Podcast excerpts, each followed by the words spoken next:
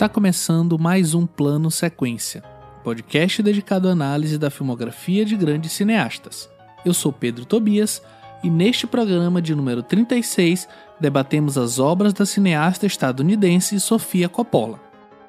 Nesta gravação, discutimos os seguintes filmes da carreira da diretora: As Virgens Suicidas de 1999, Encontros e Desencontros de 2003, Maria Antonieta de 2006, Bling Ring, a Gangue de Hollywood de 2013 e O Estranho que Nós Amamos de 2017. Como sempre, as nossas análises são todas feitas com spoilers, portanto fiquem atentos à minutagem de cada filme na descrição do programa. Sem mais demora, pegue seu fone de ouvido, prepare o café e nos acompanhe nesta jornada, pois a partir de agora você está em um plano sequência.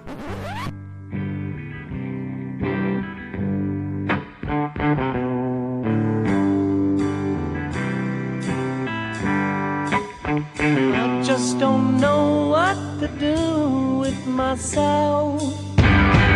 I don't know Sofia Coppola nasceu em Nova York em 14 de maio de 1971. Filha mais nova e única menina da cenografista e artista Eleanor Coppola e do cineasta Francis Ford Coppola, Sofia se graduou em 1989 no St. Helena High School então ingressou no Mills College e no California Institute of the Arts.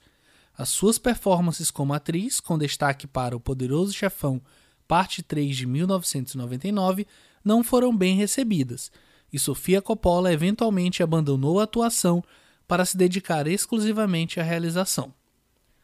O primeiro curta de Coppola foi Leak the Star em 1998. O curta foi veiculado diversas vezes no Independent Film Channel. Ela estreou na direção de longa-metragens com As Virgens Suicidas de 1999. O filme recebeu aclamação da crítica em sua premiere na América do Norte no Sundance Film Festival de 2000 e foi lançado nos cinemas mais tarde naquele mesmo ano. Como diretora, tem como influências artísticas o cinema de Federico Fellini, que esteve aqui no nosso programa de número 35, e de Michelangelo Antonioni.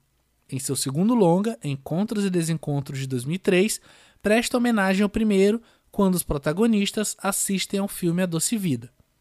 Nesse segundo filme, Sofia ganhou o Oscar por seu roteiro original e três Globos de Ouro, incluindo o melhor filme musical ou de comédia. Após Lina Wertmüller e Jane Campion, Coppola se tornou a terceira diretora mulher a ser indicada a um Oscar de melhor direção. Foi a segunda mulher a ganhar o prêmio de melhor roteiro original, precedida por Campion em 1994. Seu terceiro filme em longa-metragem foi a cinebiografia Maria Antonieta, adaptado da biografia escrita pela historiadora britânica Antonia Fraser. O filme estreou no Festival de Cannes de 2006, onde, apesar de algumas vaias durante a sessão, recebeu uma ovação de pé.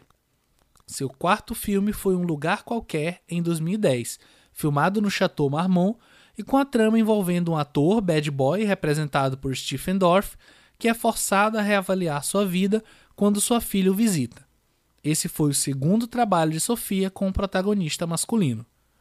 Seu filme seguinte, Bling Ring, de 2013, se baseou em eventos reais a partir de um grupo de adolescentes da Califórnia que, entre os anos de 2008 e 2009, invadiram casas de diversas celebridades, furtando algo em torno de 3 milhões de dólares em dinheiro e bens. O filme abriu a sessão Uncertain Regard do Festival de Cannes de 2013. Em 2017, Coppola dirigiu O Estranho que Nós Amamos, obra baseada no romance homônimo de Thomas P. Cullinan. O filme estreou no 70º Festival de Cannes. Naquele ano, Sofia Coppola se tornou apenas a segunda mulher a receber o prêmio de melhor direção na história do festival. O sétimo filme de Coppola, a comédia On the Rocks, marca sua terceira colaboração com o ator Bill Murray e será lançado agora em outubro de 2020 na Apple TV e será analisado no próximo Fora de Quadro. O elenco do filme conta também com Rashida Jones e Marlon Wayans. Para falar sobre o cinema de Sofia Coppola, estão aqui comigo hoje o Fernando Machado. E aí, Fernando? Fala Pedro, fala Leandro. Prazer imenso. Estamos aqui para começar mais uma, mais esse quarto ano, né? Tá indo pro, começando agora o quarto ano, viemos de um, especial de aniversário e, e, muito feliz de poder falar da Sofia Coppola que já vinha circulando, circundando aqui o nosso nossa pauta e finalmente a gente conseguiu é, colocar assim para falar dessas cineastas que a gente gosta tanto. E aqui também com a gente, eu já aproveito para pedir para ele de fazer o tiratema é Coppola ou Coppola, Leandro? eu falo é, Coppola, eu, mas é, eu, eu falo, correto, a vida inteira é falando, é Coppola. Né? É, eu passei minha vida inteira falando Coppola. Vai ser muito difícil agora começar a falar Coppola, mas acho que a gente vai, vai falando um pouquinho de cada no começo. Você falou Coppola. Então, mas, eu, mas eu, tipo, eu fiquei meio, tipo, treinando essa, essa abertura por pelo menos uma semana.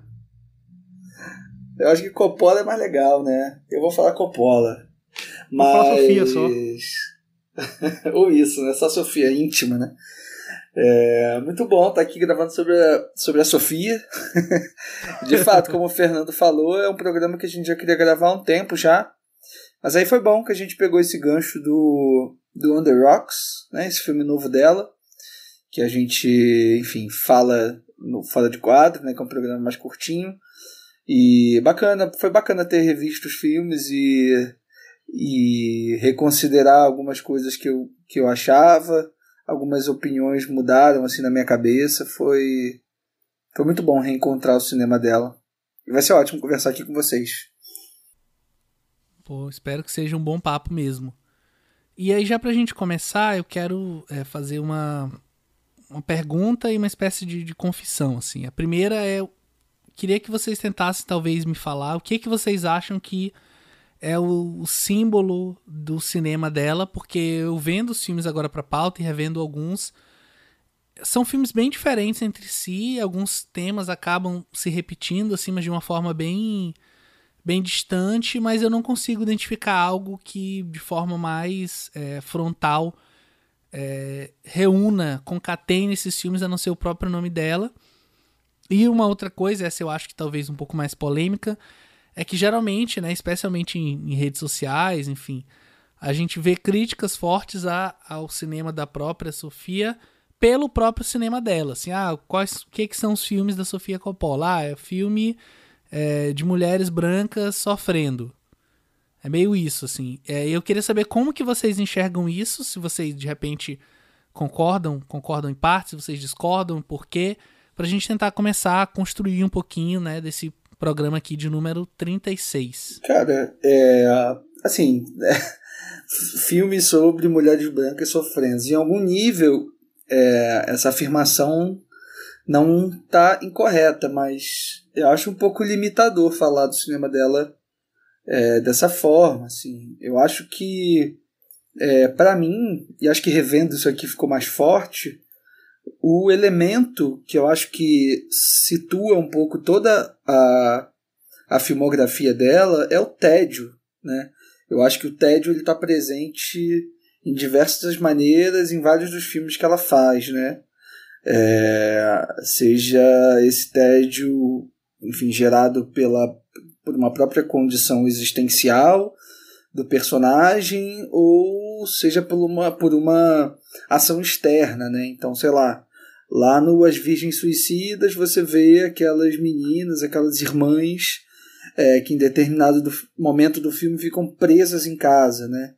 Então você tem uma, uma relação tediosa ali, mas ao mesmo tempo várias outras vários outros sentimentos, várias outras emoções estão ali impostas a elas, né? Você tem no Lost in Translation uma relação absolutamente tediosa dos dois personagens, né? Uma uma espécie de desesperança, né?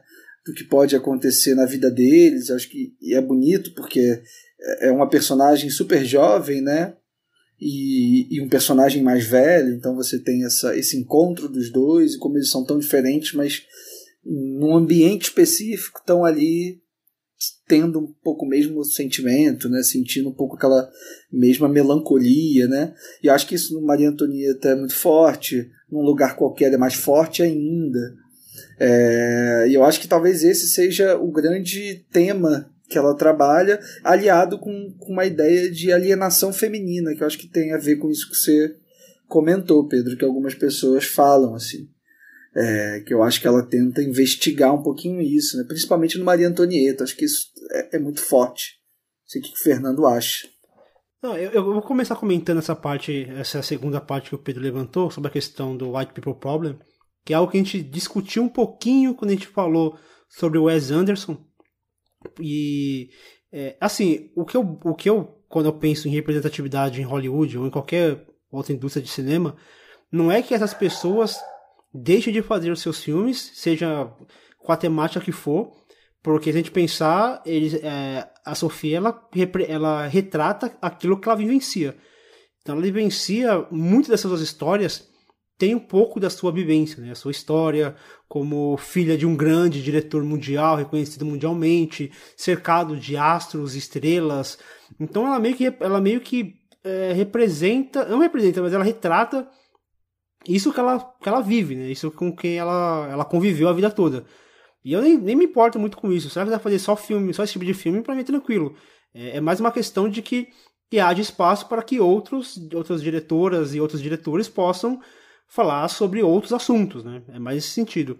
Mas para mim isso não é um, não há incômodo algum quanto a isso. E a questão de uma unidade, de uma identidade, ou que seja uma assinatura, eu concordo com, com o Leandro. E eu acrescento assim, porque na verdade o tédio vem muito também de uma inadequação ao espaço ali presente, né? Então, eu consigo ver uma constante percepção de que aquele espaço ao qual cada personagem ali está inserido é, meio que ele não pertence àquilo. A gente vê ali, por exemplo, uma Charlotte que meio que, tipo, ela não pertence muito àquele espaço ali, aquele Japão, e ela não consegue entender. É, isso é até uma brincadeira com o idioma, a gente vai falar um pouquinho sobre isso, até uma questão de uma certa xenofobia, mas a gente deixa para discutir isso um pouquinho mais para frente. É, a gente vê também a Maria, a Maria Antonieta, que não tá, que não, ela, ela não parece apta, adequada àquela, àquela aquela situação, aquela toda aquela aquela suntuosidade daqueles castelos. Então eu vejo também essa questão de personagens que não se adequam àquele espaço e de alguma maneira eles tentam desafiar aquelas convenções, de alguma maneira subverter também aquela convenção, aquelas convenções que lhes foram impostas, impostas devido a essa inadequação, essa, essa tentativa de forçar que aquelas pessoas se adequem àquele espaço ou àquela situação, e eles de alguma, de alguma maneira, esses personagens tentam lutar contra isso. E aí, isso deixa casa muito com esse tédio, porque a partir do momento que você também não se adequa àquele lugar, você meio que não tem perspectiva, você acaba não, é, não tendo o que fazer, porque você está numa situação que você se sente meio, meio presa, e de alguma maneira também eu vejo muito no cinema da, da Sofia essa coisa de, de algum de algo externo causando essa opressão. Por exemplo, Maria Antonieta tem aqueles castelos suntuosos que meio que prende ali aquela personagem. Ou no caso de é, a Virgem Suicida, que tem aquela casa grande, ela fica na, na, janela, aquilo ali também serve como uma certa opressão. Ou também é, encontros e desencontros, aquela cidade imensa que.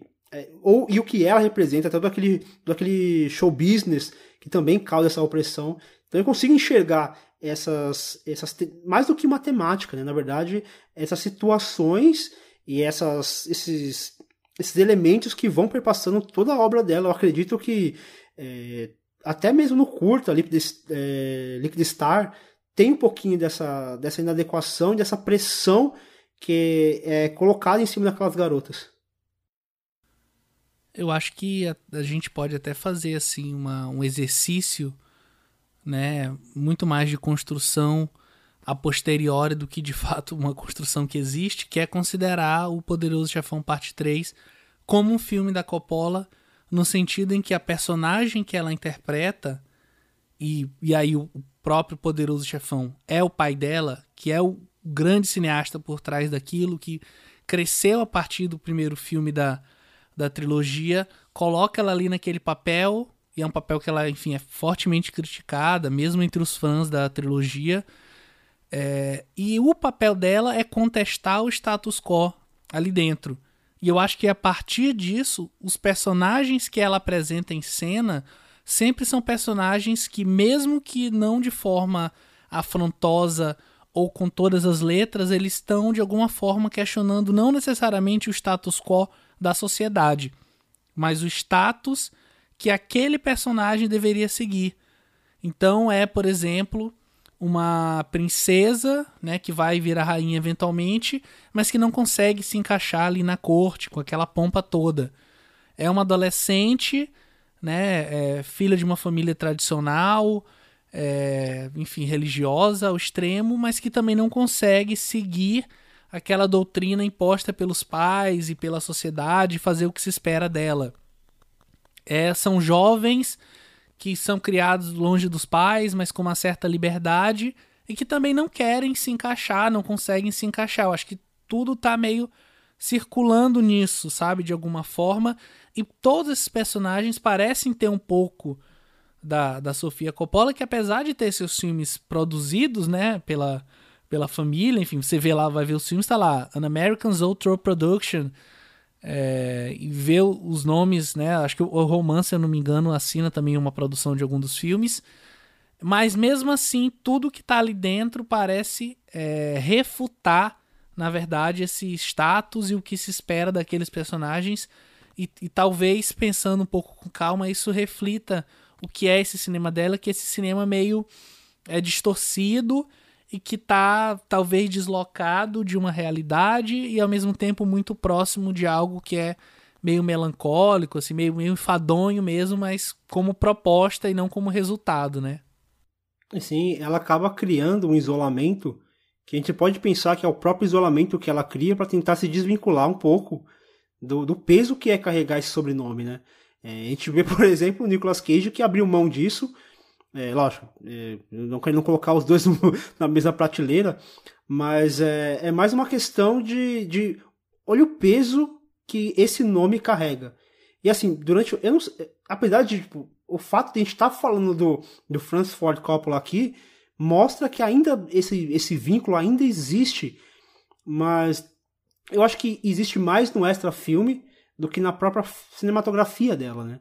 Ela não fica presa a isso, ela não se amarra, ela não se amarra. Eu acho que ela retratar esses filmes com personagens isolados, com personagens que, que tentam é, se desvincular do status quo, personagens que tentam romper essas, essas barreiras, esses, essas barreiras impostas pela, pela própria sociedade mesmo e pela própria indústria também, né?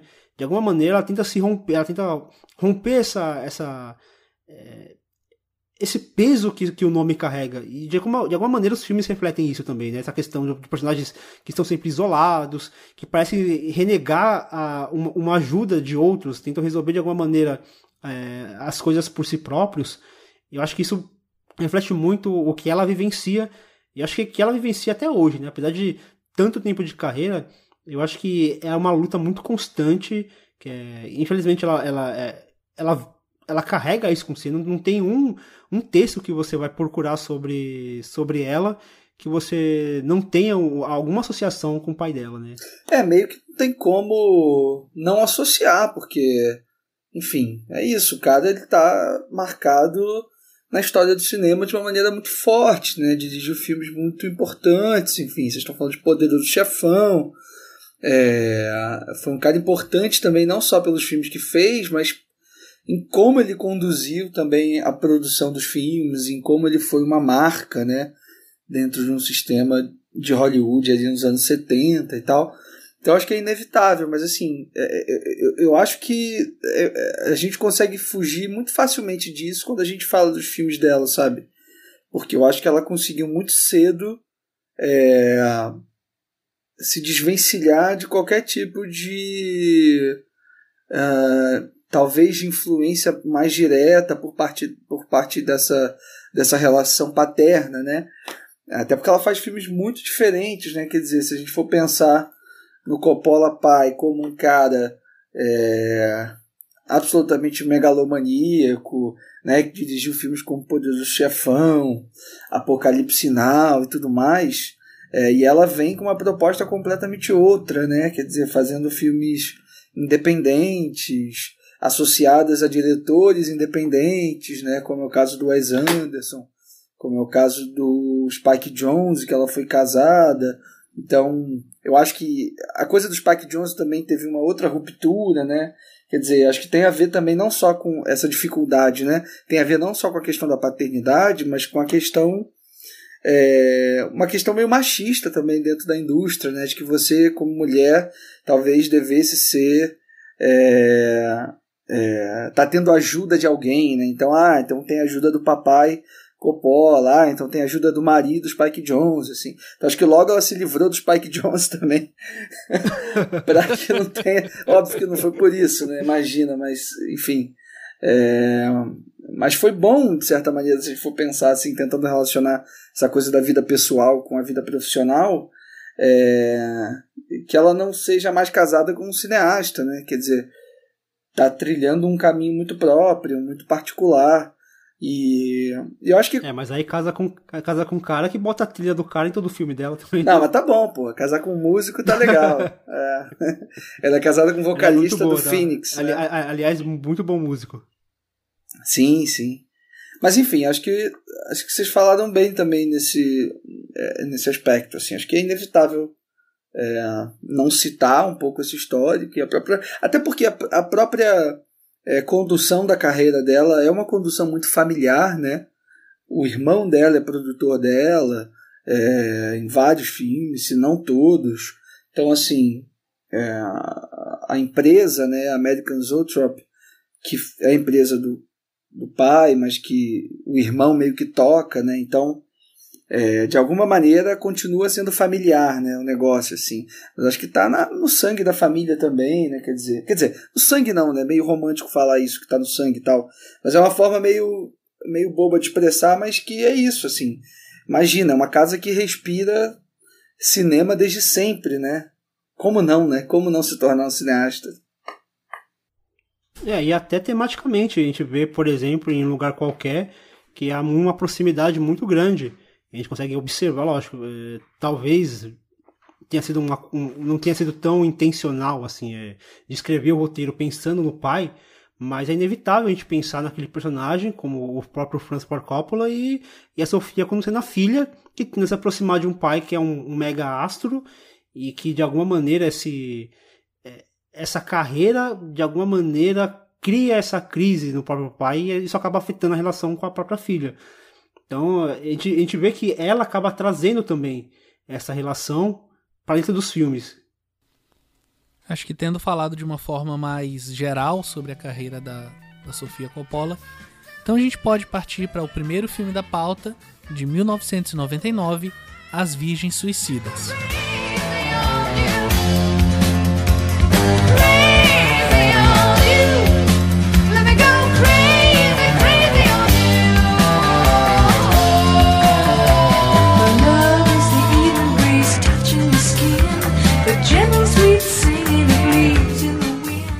Durante a década de 70, os Lisbon formam uma família saudável e próspera. O Sr. Lisbon é um professor de matemática e sua esposa é uma rigorosa religiosa mãe de cinco adolescentes: Therese, Mary, Bonnie, Lux e Cecília. Quando Cecília comete suicídio, as relações familiares se decompõem rumo a um crescente isolamento e superproteção das demais filhas. Engraçado que esse é do filme que eu mais gostava dela é, antigamente, assim. Eu lembro de, de ter ficado bem encantado com com esse clima de mistério, assim, né, de meio quase de assombração, assim, que ela cria, né, é, nesse universo que ela estabelece para as meninas, para as irmãs, aquela casa e tudo mais. E aí revendo agora eu achei, é, continuei achando muito bom, continuei achando um, um, trabalho muito consistente já nesse, nesse início de carreira, né? Quer dizer, para um primeiro filme, é, eu acho que ela já centraliza ali questões muito importantes que ela vai continuar dialogando na carreira e tecnicamente é um filme que né, tem enfim tem, tem gente muito muito foda ali junto com ela né quer dizer você tem o Edward Lachman né que é o diretor de fotografia que é o cara que trabalhou é, que trabalha com Todd Haynes, que é um cara, um fotógrafo super experiente, super foda. Você tem, enfim, uma galera muito de peso assim também ali é, nessa equipe, nessa, nessa galera que ela formou. Fora os atores, né? Eu acho que tem uma, uma, uma, um casting muito interessante, assim. Ela já começa aqui trabalhando com a Kristen Dunst, que ela vai, né, trabalhar em vários outros filmes depois. É, acho que todas as meninas estão bem escaladas também. Em algum momento cada uma acaba tendo o seu nível de protagonismo, né? Por mais que acho que o filme é feito para Kristen Dunst brilhar mesmo.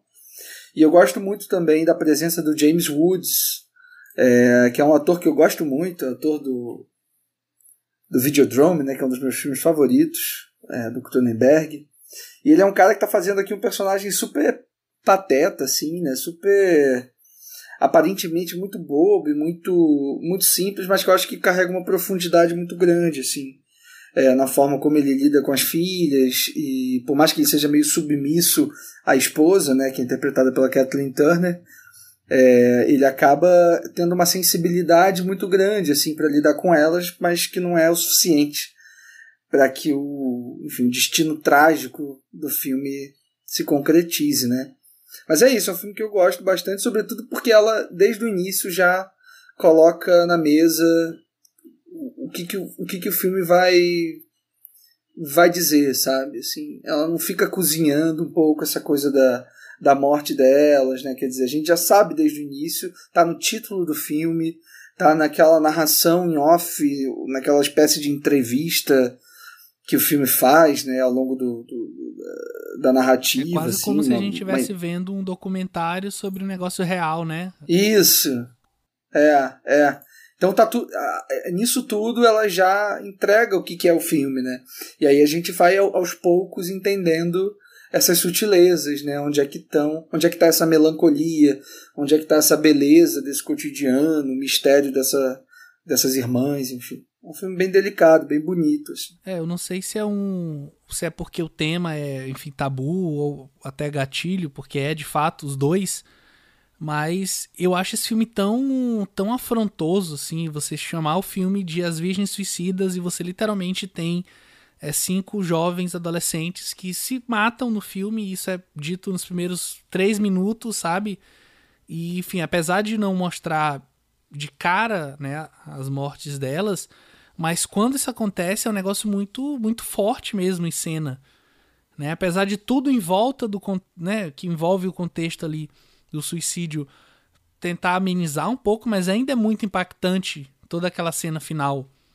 Né? Enfim, final não, né? Uma cena mais pro final, já quase encerrando o filme, é, quando elas de fato se suicidam e a narração fala, olha, é, enfim, agora eu não vou lembrar a ordem. Ah, essa aqui se enforcou no quarto, essa aqui tomou pílulas, essa aqui botou a cabeça no forno, sabe? E a gente vê assim pedaços, né, delas, assim, os corpos filmados ali meio é, desfocados. E é um negócio muito forte, muito, muito pesado mesmo. E, e, tem, e tem uma coisa que eu acho muito legal nesse filme, é que o ponto de vista ele vai meio que circulando, assim, né? Acho que o principal ponto de vista do filme é daqueles meninos, né, que acompanham é, a vizinhança e, e, a, e a rotina das irmãs. Mas é isso, o filme ele passa pelo ponto de vista das irmãs também, acho que passa um pouco pelo ponto de vista do pai. Acho que ele vai. A, a, narrativa ela vai permitindo que a, gente, que a gente tenha vários. que a gente acompanhe vários pontos de vista, assim. Mas isso dos, do, dos meninos, né, e desse encantamento. É, olha aí, mais uma associação com Fellini, né? Esse encantamento que os meninos têm com as meninas e ao mesmo tempo esse medo que elas provocam, né?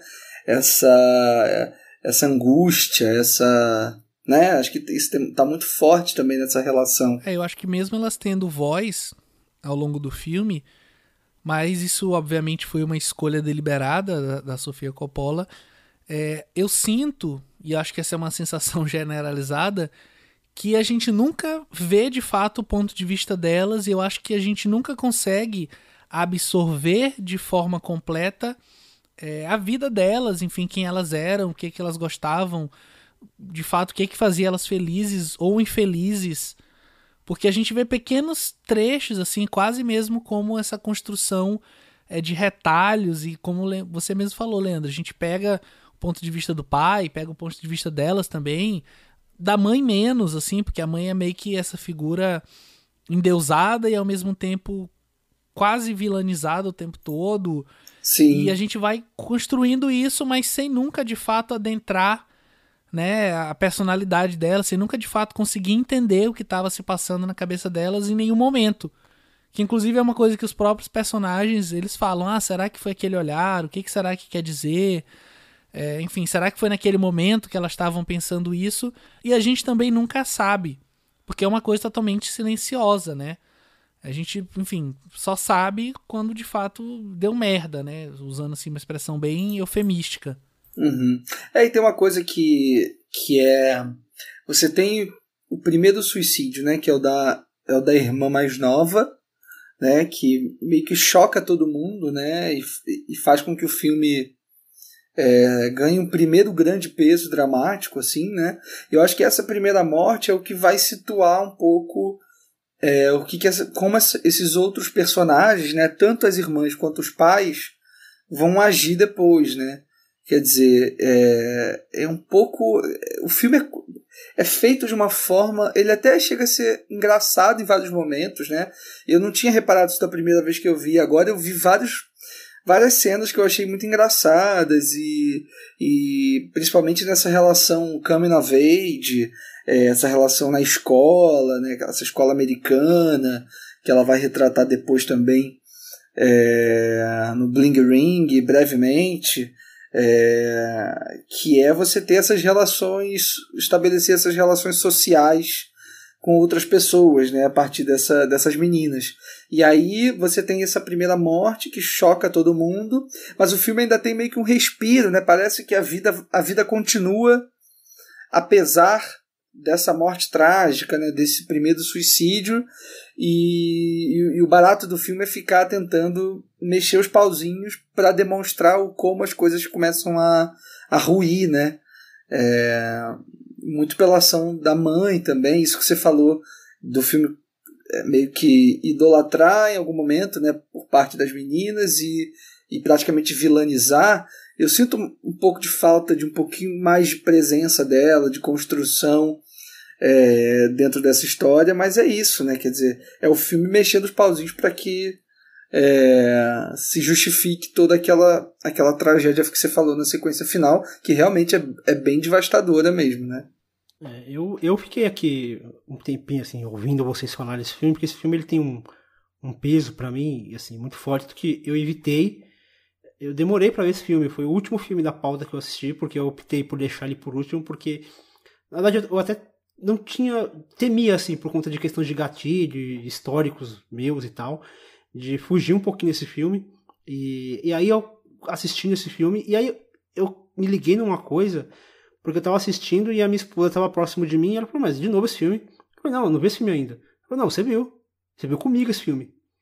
E aí de repente eu comecei a assistir o filme comecei a perceber que de alguma maneira eu apaguei esse filme da minha, da minha memória, mesmo tendo visto, sei lá, uns nove, oito anos atrás, eu apaguei essa da minha memória, porque é um tema que ainda que haja ali um cuidado na forma como a Sofia ela aborda o suicídio, eu consigo ver ali uma certa santificação do ato, né? E, às vezes eu, eu até penso assim, será que existe uma maneira correta de se abordar o suicídio e tudo? Eu não, não tenho uma resposta muito certa do que é ou do que não é a maneira correta, o que é romantizar e o que não é.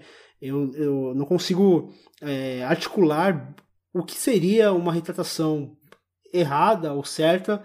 O fato é que é um, que é um filme que ele, ele dá gatilhos fortes, assim, principalmente para quem passa por problemas de depressão, principalmente nessa idade, pra, ou para quem passou nessa idade e, ou quem está passando nessa idade.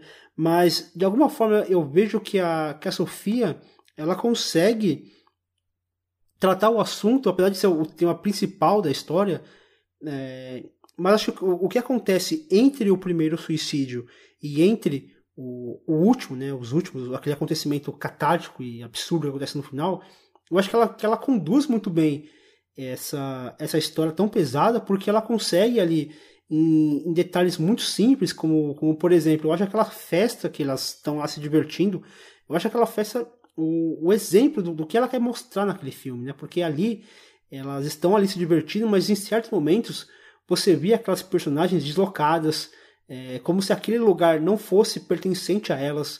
Então ela, elas estão com uma, com uma roupa completamente diferente, então elas estão fisicamente deslocadas e até o olhar distante.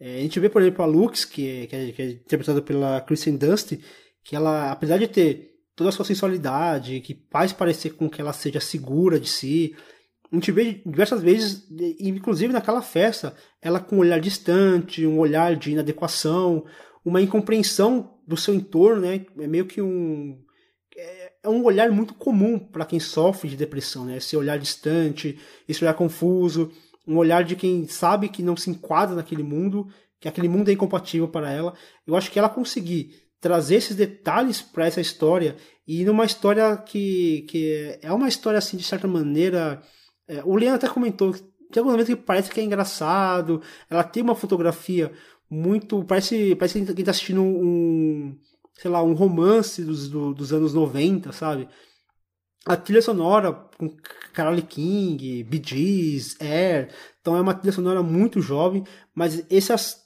esses detalhezinhos que ela coloca que, que me encantam, como por exemplo aquele, aquela cena bem no comecinho, que é a Cecília quando ela está ali sendo atendida pelo aquele médico, e ela fala, você não sabe o que é ter 13 anos de idade. Eu acho que isso define muito bem, porque de alguma maneira a gente nunca vai ter acesso, coisa que, eu, que eu acho que eu, Pedro comentou que a gente não consegue entender muito bem as razões. E o que para mim poderia ser um problema do filme, para mim reforça isso, porque a gente não tem acesso. Aquelas, aquelas garotas eram como se fossem umas santas, e assim, aqueles garotos tentavam de alguma maneira alcançar essa santidade, até de maneira invasiva, lendo ali os diários, que é uma coisa muito pessoal delas. Tem um garoto que chega a falar que meio que se gabando porque viu o corpo da garota no banheiro depois que ela se matou. Talvez seja o mais próximo que ela chegou, que esse garoto chegou da intimidade dela. É, e assim, essa, esse, essas garotas serem inalcançáveis, a gente não consegue entender bem as motivações, para mim faz parte da história. Tanto que depois do, do primeiro, do primeiro suicídio que é, a Cecília ela, ela, ela, se mata e a vida segue. E do, depois do, do, do, dos últimos suicídios, a vida também continua. Eles estão ali numa festa, meio que não, não, não há uma, um entendimento do que está acontecendo realmente ali. Aquelas garotas, desde o início, elas estavam implorando por ajuda e eles não conseguiam enxergar, e mesmo depois do fato, eles, eles continuaram não enxergando. Eu acho que a gente não entender isso, eu acho um grande mérito da história. Tem uma coisa que eu não tinha reparado antes, mas que agora ficou um pouco mais claro nessa revisão, foi assim, é, é justamente a sequência dos fatos, né? O que, o que acarreta o que, né? Então você tem é, essa, essa primeira morte, é, acho que fruto de uma, de uma depressão mesmo, né? De um processo de é, de doença mesmo, né, de, da, da personagem da irmã mais nova, mas eu acho que as outras não estão não tão exatamente nesse mesmo processo dela, assim. Eu acho que isso vai sendo construído ao longo do filme, esse estado depressivo. Assim, é óbvio que é uma casa é, um pouco depressiva por conta é, dessa criação, né? Porque os pais mantêm elas muito é, é uma educação muito rígida, né? Quer dizer, as meninas não podem sair com os garotos. Você tem que ir para a escola e voltar. Você tem, né? Você tem toda uma relação muito castradora que óbvio que gera esse clima um pouco melancólico. Mas eu acho que não é suficiente para que elas tenham, para que, enfim, todas as irmãs sejam comparadas é, como depressivas. Eu acho que não, eu acho que isso é construído ao longo do filme. Então acho que esse primeiro baque da primeira morte. E é, e é muito por isso que a primeira morte ela se dá sozinha e as outras quatro mortes se dão juntas no final.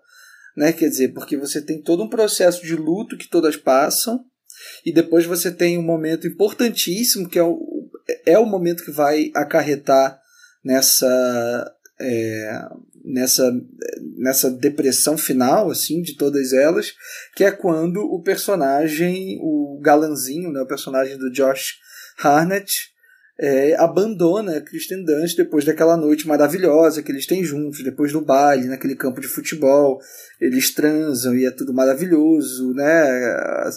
É o homem dos sonhos dela e ela é a mulher dos sonhos dele, aí fica aquele clima de romance e no dia seguinte ela acorda a personagem é Kristen Dunst se vê completamente sozinha ali, abandonada. E aí ela volta para casa já nesse estado completamente devastado e tem todas as consequências que ela e as irmãs, né, sofrem também dela ter, enfim, virado a noite fora de casa, ter desobedecido os pais e tudo mais. Eu acho que aí essa reta final é, causada por essa presença masculina também, que eu acho muito simbólico no filme, que vai acarretar nessa desesperança completa, né? E aí sim, nesse suicídio das outras irmãs. Ô Leandro, é justamente nesse ponto, assim, é, eu sei que talvez isso até que eu vou falar seja algo meio bobo, enfim, mas justamente nesse ponto, às vezes eu fico pensando e tenho pensado um pouco nisso desde que eu vi o filme pra gente gravar, é, se o filme ele é totalmente antimoralista ou se esse aspecto chega a fazer dele um filme um tanto quanto moralista também. Por ele jogar nesse ah, o sexo antes do casamento, ele traz uma consequência. E essa consequência não é positiva para nenhuma das personagens, não só para a personagem envolvida, né, que é a personagem da Kristen Dunst, mas para as irmãs, enfim, para a família como um todo. E são consequências gravíssimas, apesar de que o filme, ao vilanizar a mãe, ele está sendo antimoralista. Não sei se isso faz sentido para vocês em algum É, não, eu acho eu acho que não, eu não interpreto assim não. Eu acho que na verdade a consequência não é pelo sexo fora do casamento, mas a consequência é pelo abandono, assim. É isso que eu ia falar. É pela pelo pela pela por como ele ludibriou, né? Como ele iludiu completamente aquela mulher, assim, e como isso é uma ação recorrente dos homens, assim, sobretudo nessa idade, né? Nessa adolescência, é, nesse momento em que a mulher está completamente é, deslumbrada e apaixonada pelo carinha, e o cara vai lá e mete o pé, assim, na hora chave, né? Quer dizer, no momento chave, é, na, onde vai culminar todo aquele amor, né? Toda aquela toda aquela emoção toda, o cara vai lá e mete o pé, assim, ah, já fiz aqui o meu trabalho e vou embora, sabe? Eu acho que o filme tem, a, tem até uma entrevista que o filme, o filme mesmo faz com esse personagem no futuro, né? Que eu acho até uma entrevista meio deslocada, assim, é, que não dá conta de né? muita coisa. É, é que tenta ali é, também não vilanizar ele por completo, mas acho que a consequência é fruto disso, assim. Acho que não tem nada a ver com o sexo, não. É, e tem a ver também uma certa culpabilização, é, ou uma certa é, culpa católica também, né? Uma certa, uma certa culpa da, da religião ali que de alguma maneira causa essa. Porque o que, o que o filme mostra é que aquilo só aconteceu porque ela cedeu, né? Então, de alguma maneira, é uma questão de, de. É mais um peso que ela carrega, né? É o peso do abandono, é o peso da depressão, é o é, peso da, da opressão em casa e o preço da culpa também, que é colocado em cima dela. Então a gente pode, tendo debatido aqui sobre as Virgens Suicidas, passar para o filme seguinte da pauta, que ela vai fazer em 2003, Encontros e Desencontros. Ladies and gentlemen, Mr. Bob Harris. Thanks. This is hard.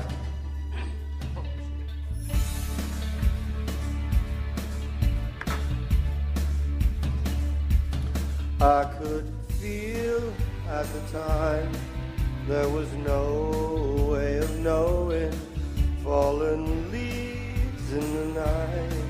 Who can say where they're blowing? As free as the wind, hopefully learning why the sea on the tide has no way of turning. More than this, you know there's none. Bob Harris, Bill Murray, é uma estrela de cinema que está em Tóquio para fazer um comercial de whisky. Charlotte Scarlett Johansson, por sua vez, está na cidade acompanhando seu marido, um fotógrafo workaholic, Giovanni Ribisi, que a deixa sozinha o tempo todo. Sofrendo com o horário, Bob e Charlotte não conseguem dormir. Eles se encontram por acaso no bar de um hotel de luxo e em pouco tempo tornam-se grandes amigos. E aí eu quero dizer que esse filme ele tem muito a ver, de fato, com o ex-marido da, da Sofia Coppola, né? É, enfim, toda a aura que circunda ele, apesar de que o que está dentro ali, de fato, especialmente a relação entre os dois protagonistas, é muito do cinema dela, né? É muito do que ela constrói Especialmente os olhares e esse relacionamento que nunca se concretiza, é, apesar de estar tá sempre ali, sabe, anunciado. E é, inclusive o fato dele não se concretizar é algo que é super positivo para a obra. Eu acho que esse mundo idealizado, ele não precisa ser um mundo idealizado pra gente. Não é como se a gente vê um filme, ah, o casal não ficou junto, mas super merecia. Não, é uma idealização para eles. Eles sabem que no momento que eles concretizam aquilo, que eles de fato é, colocam aquilo, aquela paixão, enfim, aquela faísca à prova, é, eles vão estar tá se arriscando a talvez estragar aquele momento que eles compartilharam ali naquele intervalo, né? É muito louco esse filme, né? Porque, como você falou, é, são, parece que são, são mundos distantes que se, que se encontram e, sei lá, de alguma maneira há uma, uma idealização da, do, do que aquilo acontece, do que aquilo, aquele relacionamento pode gerar ou não, mas para além disso, existe também uma certa é, incomunicabilidade ali entre todos os personagens ali, né? Todos os personagens, inclusive a relação dos personagens com o próprio ambiente ali, representado pela, pela, aquele, pela, pela cultura japonesa, né? E aí, é, eu até penso assim no que o, no que o Pedro comentou ali na, na biografia do, da questão do Antonioni, que dirigiu também a trilogia da incomunicabilidade e foi grande influência para Sofia. E a gente até comentou, acho que foi no programa do Fellini, na questão da, da Doce Vida, e a, e a Marina levantou essa questão da comunicabilidade, e aqui ele é referenciado, inclusive, é, metalinguistica, metalinguisticamente, né, na questão de que existe a cena lá de A Doce Vida, que há essa referência, então a gente consegue ver essa influência, essa essa inspiração nessas talvez essas quatro obras, né, a trilogia do Antonioni e a Doce Vida do, do Fellini, para mostrar como é como como como que essa como, como, como que essa incomunicabilidade gera esse distanciamento e esse isolamento dos personagens, né? Eles ficam completamente isolados de tudo, de todos, até que de alguma maneira os dois conseguem se comunicar. Então existe ali uma, uma comunicação primeiramente ver, é, não verbal, uma comunicação de visual, eles se olham e e aí rola uma piada sem dizer uma palavra, mas apenas no, no gestual. Eu acho que essa, esse primeiro encontro deles, eu acho assim de uma de uma sutileza, uma delicadeza assim de você trabalhar uma história sobre incomunicabilidade e mostrar a primeira comunicação entre eles sem sequer uma palavra. E o que é mais mágico é que o filme acaba, não a última cena, mas praticamente a última cena, exatamente eles dizendo algo que a gente não ouve eu acho essa, essa brincadeira com as palavras muito interessante, né? As palavras ou mesmo a ausência da palavra, para mostrar que na verdade a comunicação não é apenas das palavras, né?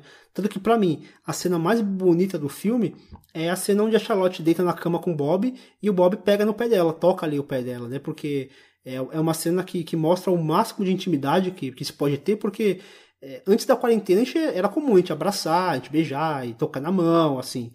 Mas tocar o pé é algo assim muito mais íntimo, assim, algo que, que, que vai além da tensão sexual, é algo de, de proximidade, assim, algo, algo muito terno. Por isso que eu acho essa cena assim muito simbólica e eu acho que assim, para mim é o, é o, trabalho mais é, sutil e, e, delicado assim da, da Sofia.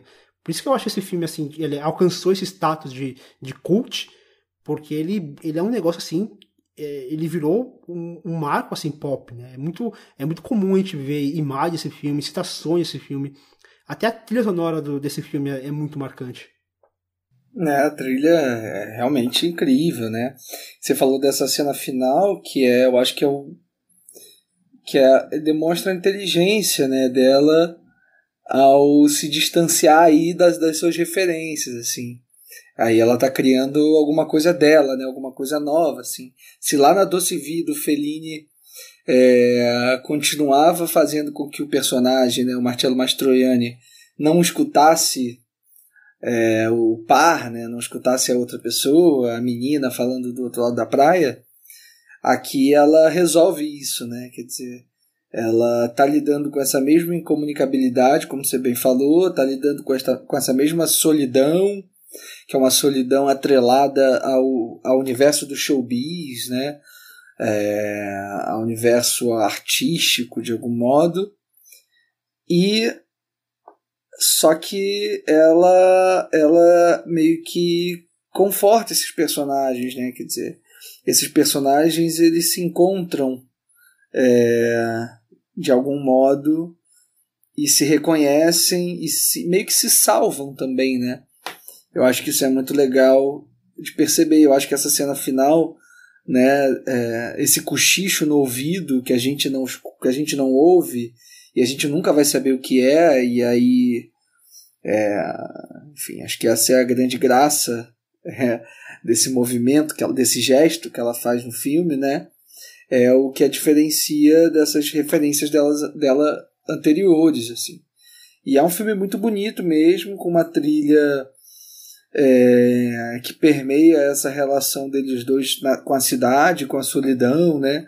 Você tem aquela cena famosa no karaokê, que é, enfim, incrível. E aí logo depois deles cantarem, eles compartilham um cigarro.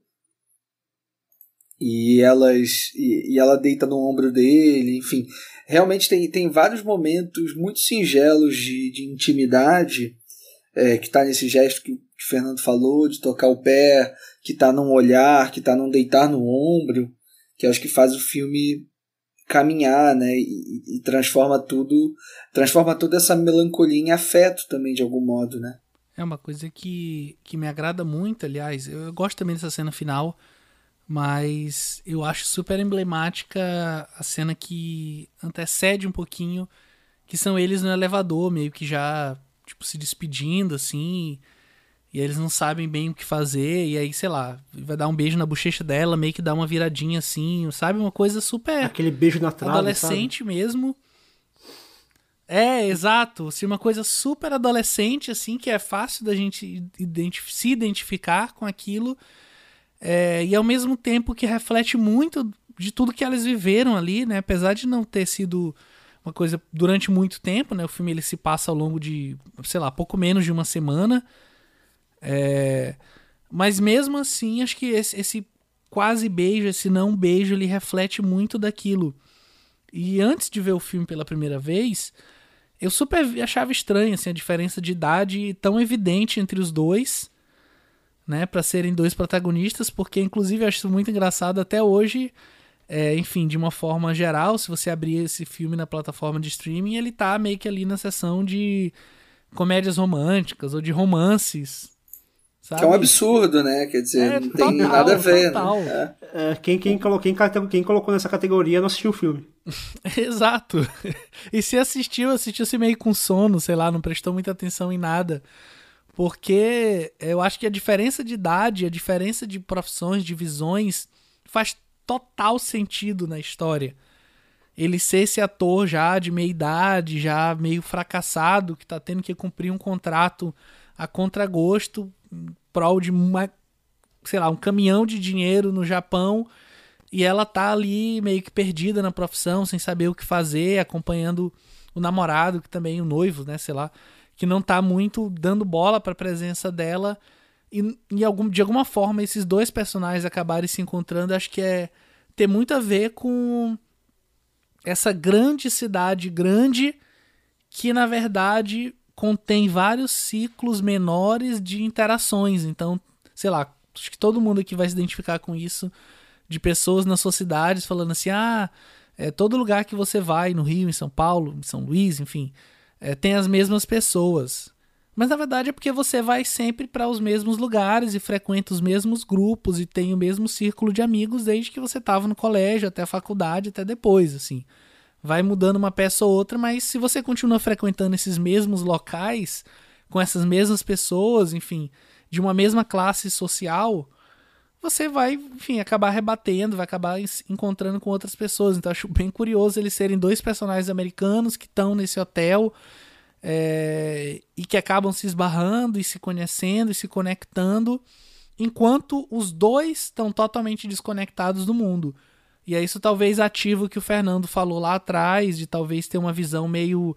Eu não diria xenofóbica, mas tanto quanto preconceituosa, porque também é a própria visão da Sofia Coppola sobre esse mundo desconhecido, né? Talvez a, a forma como ela aborda isso não seja a forma ideal, Mas ainda assim, eu, eu imagino que é a visão que ela tem sobre essa cidade cosmopolita e que parece muito distante, inalcançável e totalmente diferente do universo que ela está inserida, né?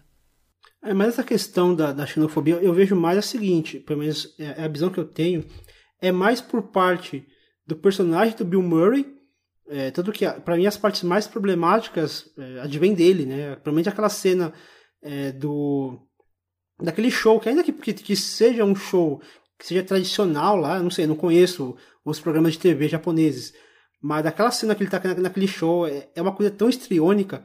Mas ao mesmo tempo eu não sei se aquilo de repente é, é comum. Mas assim, eu vejo é, o personagem do Bill Murray de alguma maneira se afastando um pouquinho disso, tirando sarro e tal. E a Charlotte não, da, da, da Scarlett Johansson, ela tenta de alguma maneira. Você vê que ela tá ali naquele. Eu não lembro se era um, um casamento, mas acho que era um casamento, né? E aí ela tá lá e ela tenta se interar de alguma maneira, né? ela tenta fazer parte daquilo, ela tenta interagir com aquelas pessoas. Então eu vejo na, na personagem da Charlotte essa, essa tentativa de, de quebrar essa barreira da língua, né? E, mas acho que, que Tóquio também ele tem uma, uma, uma representação aqui que vai além dessa, dessa coisa da língua, mas na questão do próprio show business, né? Porque ele, ele tá ali para traba a trabalho e ela acompanhando alguém a trabalho. Então, de alguma maneira, aquela cidade ela representa essa, esse show business. E quando a gente, a gente vê aquelas. Toda, toda vez que aparece é, tanto o Bill Murray quanto a Scarlett Johansson meio que olhando aquela cidade de cima, é, aquela cidade ela parece, parece algo distante, meio que até ameaçador. Ela, ela, eles olham ali pela janela, que aliás é, é um clássico né, da, da Sofia Coppola, essa, esse olhar pela janela. Né? Às vezes um olhar é, é um carro, ou até uma carruagem, ou é um apartamento e ela tá lá olhando e tudo. E aí, quando eles estão no chão, eles descem, aí acontece o, a comunicação. Eles interagem, eles vão para um bar, eles vão jantar, eles vão para um karaokê.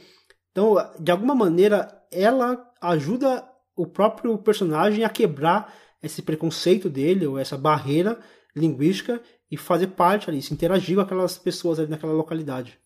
É, eu acho que é inegável que há sim um, um, uma camada de preconceito que permeia o filme. É, eu acho que o, talvez lá em, quando ele foi feito, né, em 2002, 2003, é, talvez esse tipo de, de comentário não fosse tão é, combatido como é hoje, né? E talvez essas discussões não fossem tão frequentes como elas são hoje. Então, é, eu acho que hoje ela não, talvez ela não fizesse esse mesmo tipo de representação. Acho que ah, talvez é porque é isso, né? São dois personagens estrangeiros dentro de uma cidade, né, completamente desconhecida para eles. Então, esse estereótipo ele faz parte dessa representação. Mas eu acho que de fato há uma ou outro, um ou outro diálogo é, que poderia ter sido um pouco amenizado, né? Quer dizer, eu lembro que tem umas piadas é, de trocar R por L, né? Essas coisas comuns, assim, é, que japoneses ou orientais, de modo geral, têm quando vão falar o inglês ou alguma outra língua, né? Até mesmo o português, né? Que a gente é, tem uma comunidade japonesa e chinesa muito forte, pelo menos aqui Rio, São Paulo, né? Então, é, você tem mesmo essas questões e, e ela incorpora isso é, no diálogo desses personagens, assim, que é algo crível, porque a gente meio que acredita que eles falariam esse tipo de coisa, o personagem do Bill Murray, principalmente, é, mas ao mesmo tempo é foda, porque isso extrapola o filme também um pouco, né?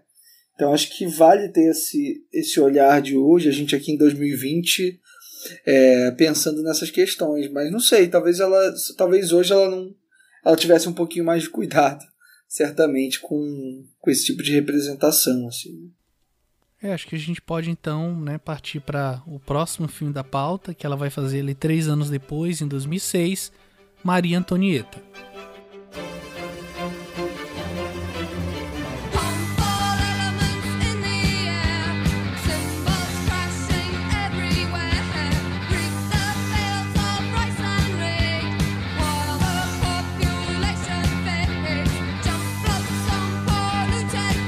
A princesa austríaca Maria Antonieta é enviada ainda adolescente à França para se casar com o príncipe Luís XVI, como parte de um acordo entre os países. Na corte de Versailles, ela é envolvida em rígidas regras de etiqueta, ferrenhas disputas familiares e fofocas insuportáveis, mundo esse em que nunca se sentiu confortável.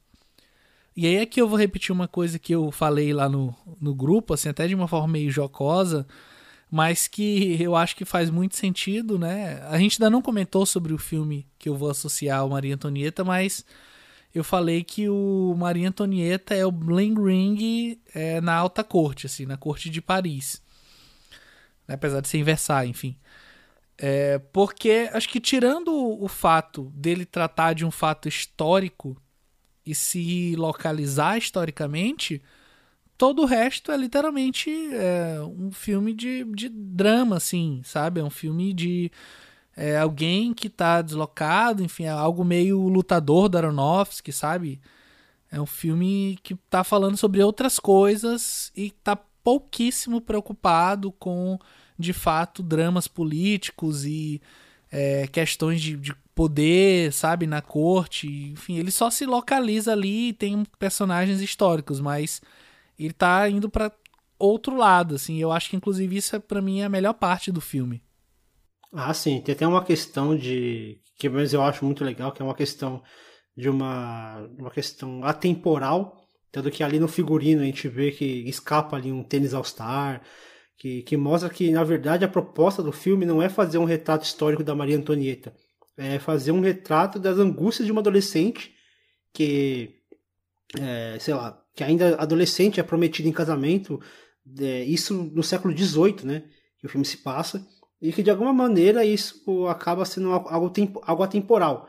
Tanto que o, esse tema ele é recorrente, não exatamente o tema de uma, uma garota que é prometida em casamento, mas o caso de adolescentes que têm um certo. se espera algo deles, é, existe uma certa pressão em cima deles para eles cumprirem um certo papel a qual eles não se adequam. E aqui a gente vê isso, a gente vê uma adolescente, no caso Maria Antonieta, que ela não se adequa ali.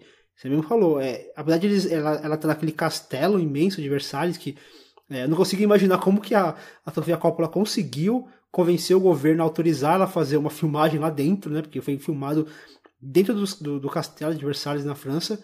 E tudo aqui, só que todo esse glamour, todo esse luxo, toda essa coisa suntuosa, na verdade, funciona como algo opressor. Ela se sente oprimida ali dentro, né? Então, o interesse da, da, da, da Sofia aqui não é contar a história da Maria Antonieta, tanto que ela desvirtua algumas coisas. Eu até não conheço tanto a história dela, mas pelo que eu li, acaba desvirtuando algumas coisas, algumas falas e algumas é, situações, porque o interesse dela não é fazer esse recorte. Ô, Fernando, e, e sim... eu nem acho que é que é desvirtuar, assim. Eu, eu até acho engraçado, porque o filme majoritariamente sofreu muito na mão dos críticos franceses, sim, né? Sim, porque, porque a historiografia têm, uma visão, francesa, é. ela é muito, não sei se é condescendente, mas a visão majoritária é da Maria Antonieta como esse ícone, como alguém que mesmo dentro da necessidade de se derrubar a monarquia, era alguém inocente, que sofreu, enfim, você vai em Paris e você é, tem museu inteiro dedicado a falar sobre o sofrimento dela na, na prisão e etc, etc. E o filme, apesar dele não focar nisso de forma clara, mas ele desmistifica muito disso, né? Ele desconstrói muito disso. Completamente, completamente. Não, ela, ele desnuda a personagem, literalmente, né? Tem a cena dela com, com um lequezinho lá, nua, se posando aquilo deve ter sido um choque para os franceses verem um negócio daquele, né? Um, um negócio absurdo colocarem essa rainha, né? Totalmente é, vulnerável desse jeito, né? E uma adolescente, e assim, uma adolescente que age tal como uma adolescente. Então ela é uma adolescente insegura, ela é uma adolescente que quer se divertir com as amigas, é uma, é uma, é, é uma adolescente que faz fofoca, que tem sua paixonite, que tem seus momentos de tédio, rebelde, que não quer seguir as etiquetas que, que foram impostas ali a ela. Então é esse retrato de uma adolescente além para além do retrato de uma de uma personagem histórica. É, é, eu gosto bastante do Maria Antonieta. Eu tinha já tinha gostado da primeira vez que eu vi e agora acho que tendo uh, o cinema né, da Coppola em perspectiva, eu acho que eu, eu, eu, gostei ainda mais assim de algumas coisas, de alguns movimentos que ela faz. Isso do Pedro comparar com Bling Ring, eu acho que fica muito evidente é, também nesse nessa relação da protagonista feminina, né? E nessa coisa dos figurinos, acho muito forte. É, como cada cena, né? Cada cada sequência, né? Cada dia que essa que a Maria Antonieta tá nesse palácio e tá sendo é, enfim, mimada por todos aqueles todas aquelas pessoas, né? Por aqueles aristocratas ou pelos empregados, ou enfim é, meio que vai dando uma camada mais de, é, de tédio, né? Como a gente falou lá no início, quando a gente estava abrindo o programa, mas como também de, de acomodação, assim, né? Eu acho que tem uma coisa na personagem dela, nessa coisa da alienação que eu falei lá também lá no início, é, tem uma coisa muito forte é, à medida em que as coisas vão passando, né? Quer dizer, à medida em que ela vai se acostumando com esse com esse marasmo que é a vida dela por ali, né? Ela vai também, ela não é exatamente isso que vocês falaram, né? Não é exatamente uma uma, uma, uma, uma pessoa inocente, né? Ali esperando que as coisas aconteçam, assim. Acho que ela vai tendo alguns posicionamentos muito imperativos, assim, principalmente é, ali mais ou menos no quando ela ainda está se ambientando ali no palácio, que tem aquela é, acompanhante do rei, né, interpretada pela Asia Argento, que ela efetivamente menospreza aquela mulher, né? Óbvio que por influência das outras pessoas, mas ela já passa a ter um julgamento muito próprio, né? Muito particular e depois quando ela vira rainha, né? Quando as coisas já estão muito mais desenvolvidas, ela consegue estabelecer uma independência muito forte ali naquele naquele chalé, né? Que o que o rei dá para ela e aí na forma como ela começa a se relacionar com, com outros homens, né? E aqui no filme está representado pela figura daquele soldado sueco, né? É, eu acho que que é isso, não dá para estabelecer essa personagem simplesmente como uma menininha inocente que está ali à mercê de tudo aquilo, assim. Acho que tem uma tem qualquer coisa de de não é maldade, mas de ah, tem uma malícia, né? Também nessa personagem que é interessante. Eu tava falando no Isso, mudo aqui, malícia. É, que, é, que, é, que acho que a Kristen Dunst dá, dá, dá muito bem esse tom, assim. Que conversa muito com o personagem que ela, com a Lux que ela fez também, né? Que é uma personagem que é uma adolescente deslocada, mas que tem uma certa. tem um desejo reprimido ali, né? Ela vê que ela, ela quer transar com o marido, mas o marido a toda hora foge dela. Então ela tem esse desejo reprimido. Esse desejo reprimido, no caso aqui é um desejo sexual, mas que acaba se, é, se estendendo para um desejo de liberdade, de, de autonomia, de poder é, fazer coisas que uma adolescente normal faria, né? A gente fala um adolescente, mas tipo, é saindo um pouquinho da adolescência, né? Um, sei lá, um, uma jovem, né, na verdade, né? É, no filme a personagem, ela tem de 17 para 19 anos, né, a personagem. 17 para 18. É, exatamente. É, então é isso, enfim, tá ali no com, com tudo a flor da pele, né? Quer dizer, não só esse impulso sexual, mas esse essa vontade de descobrir coisas, né? Eu acho interessante também como o filme ele estabelece uma relação muito afetuosa, né, dela com a mãe, e com os próprios parentes dela. Depois tem acho que é o irmão, não sei se é o irmão, um tio que vai visitar ela, que você vê que tem uma relação muito próxima, muito afetuosa é, com o pessoal de Viena e quando ela chega ali na França, ela não recebe esse mesmo tratamento, né? Quer dizer, acho que tá, fica exposto também uma diferença muito grande é, como cada sociedade lida com essa aproximação familiar mesmo e, e, ela acaba sofrendo um pouco com isso, né? Quer dizer, é, ela não tem mais todo aquele, aquele apoio que ela, emocional que ela tinha, né? Ela se vê ali completamente sozinha, né? E acho que essa relação dele, dela com o marido, né? Que acho que é magistralmente interpretado pelo Jason Schwartzman, que é aquele panacão, né, aquele pateta, Pior- né? É, o pior galã, o pior galã da história do cinema. Pois é, enfim. Acho que ela- essa relação que ela tem com ele não é só uma relação de querer, né, é, querer ter alguma coisa com ele próxima, sexual e tal. Eu acho que é, um, é ela respondendo também às, às ansiedades de uma sociedade inteira, né? Quer dizer, ela tinha ido para ali prometida a dar o filho que seria a continuidade daquele daquele reinado, né? Quer dizer, ela estava existia muita expectativa posta em cima dela, né? Então ela se viu um pouco com essa responsabilidade também. E mas eu acho que o filme equilibra muito bem assim essa é, essa personagem, né, que está sofrendo esse peso, essa expectativa e que não consegue, enfim, é isso se libertar dessas amarras que aquela sociedade impõe, mas ao mesmo tempo é um filme que sublinha um pouco essa, essa, esse marasmo, né? Em, vários, em várias sequências você tem aquelas, enfim, milhares de trocas de cabelos e de vestidos e de. né? E aquelas, aqueles banquetes. Então é toda uma futilidade, assim, né? Quer dizer, o café da manhã é sempre muito marcante, né? Que ela olha para ele, ele meio que sempre hesita muito para olhar para ela, para ter qualquer contato visual ou qualquer comunicação, muito menos contato físico, Até né? físico, né? Eles apresentam com um abraço totalmente constrangedor, né? É. Um abraço que ela, ela é censurada por abraçá-lo logo no primeiro encontro. Pois é.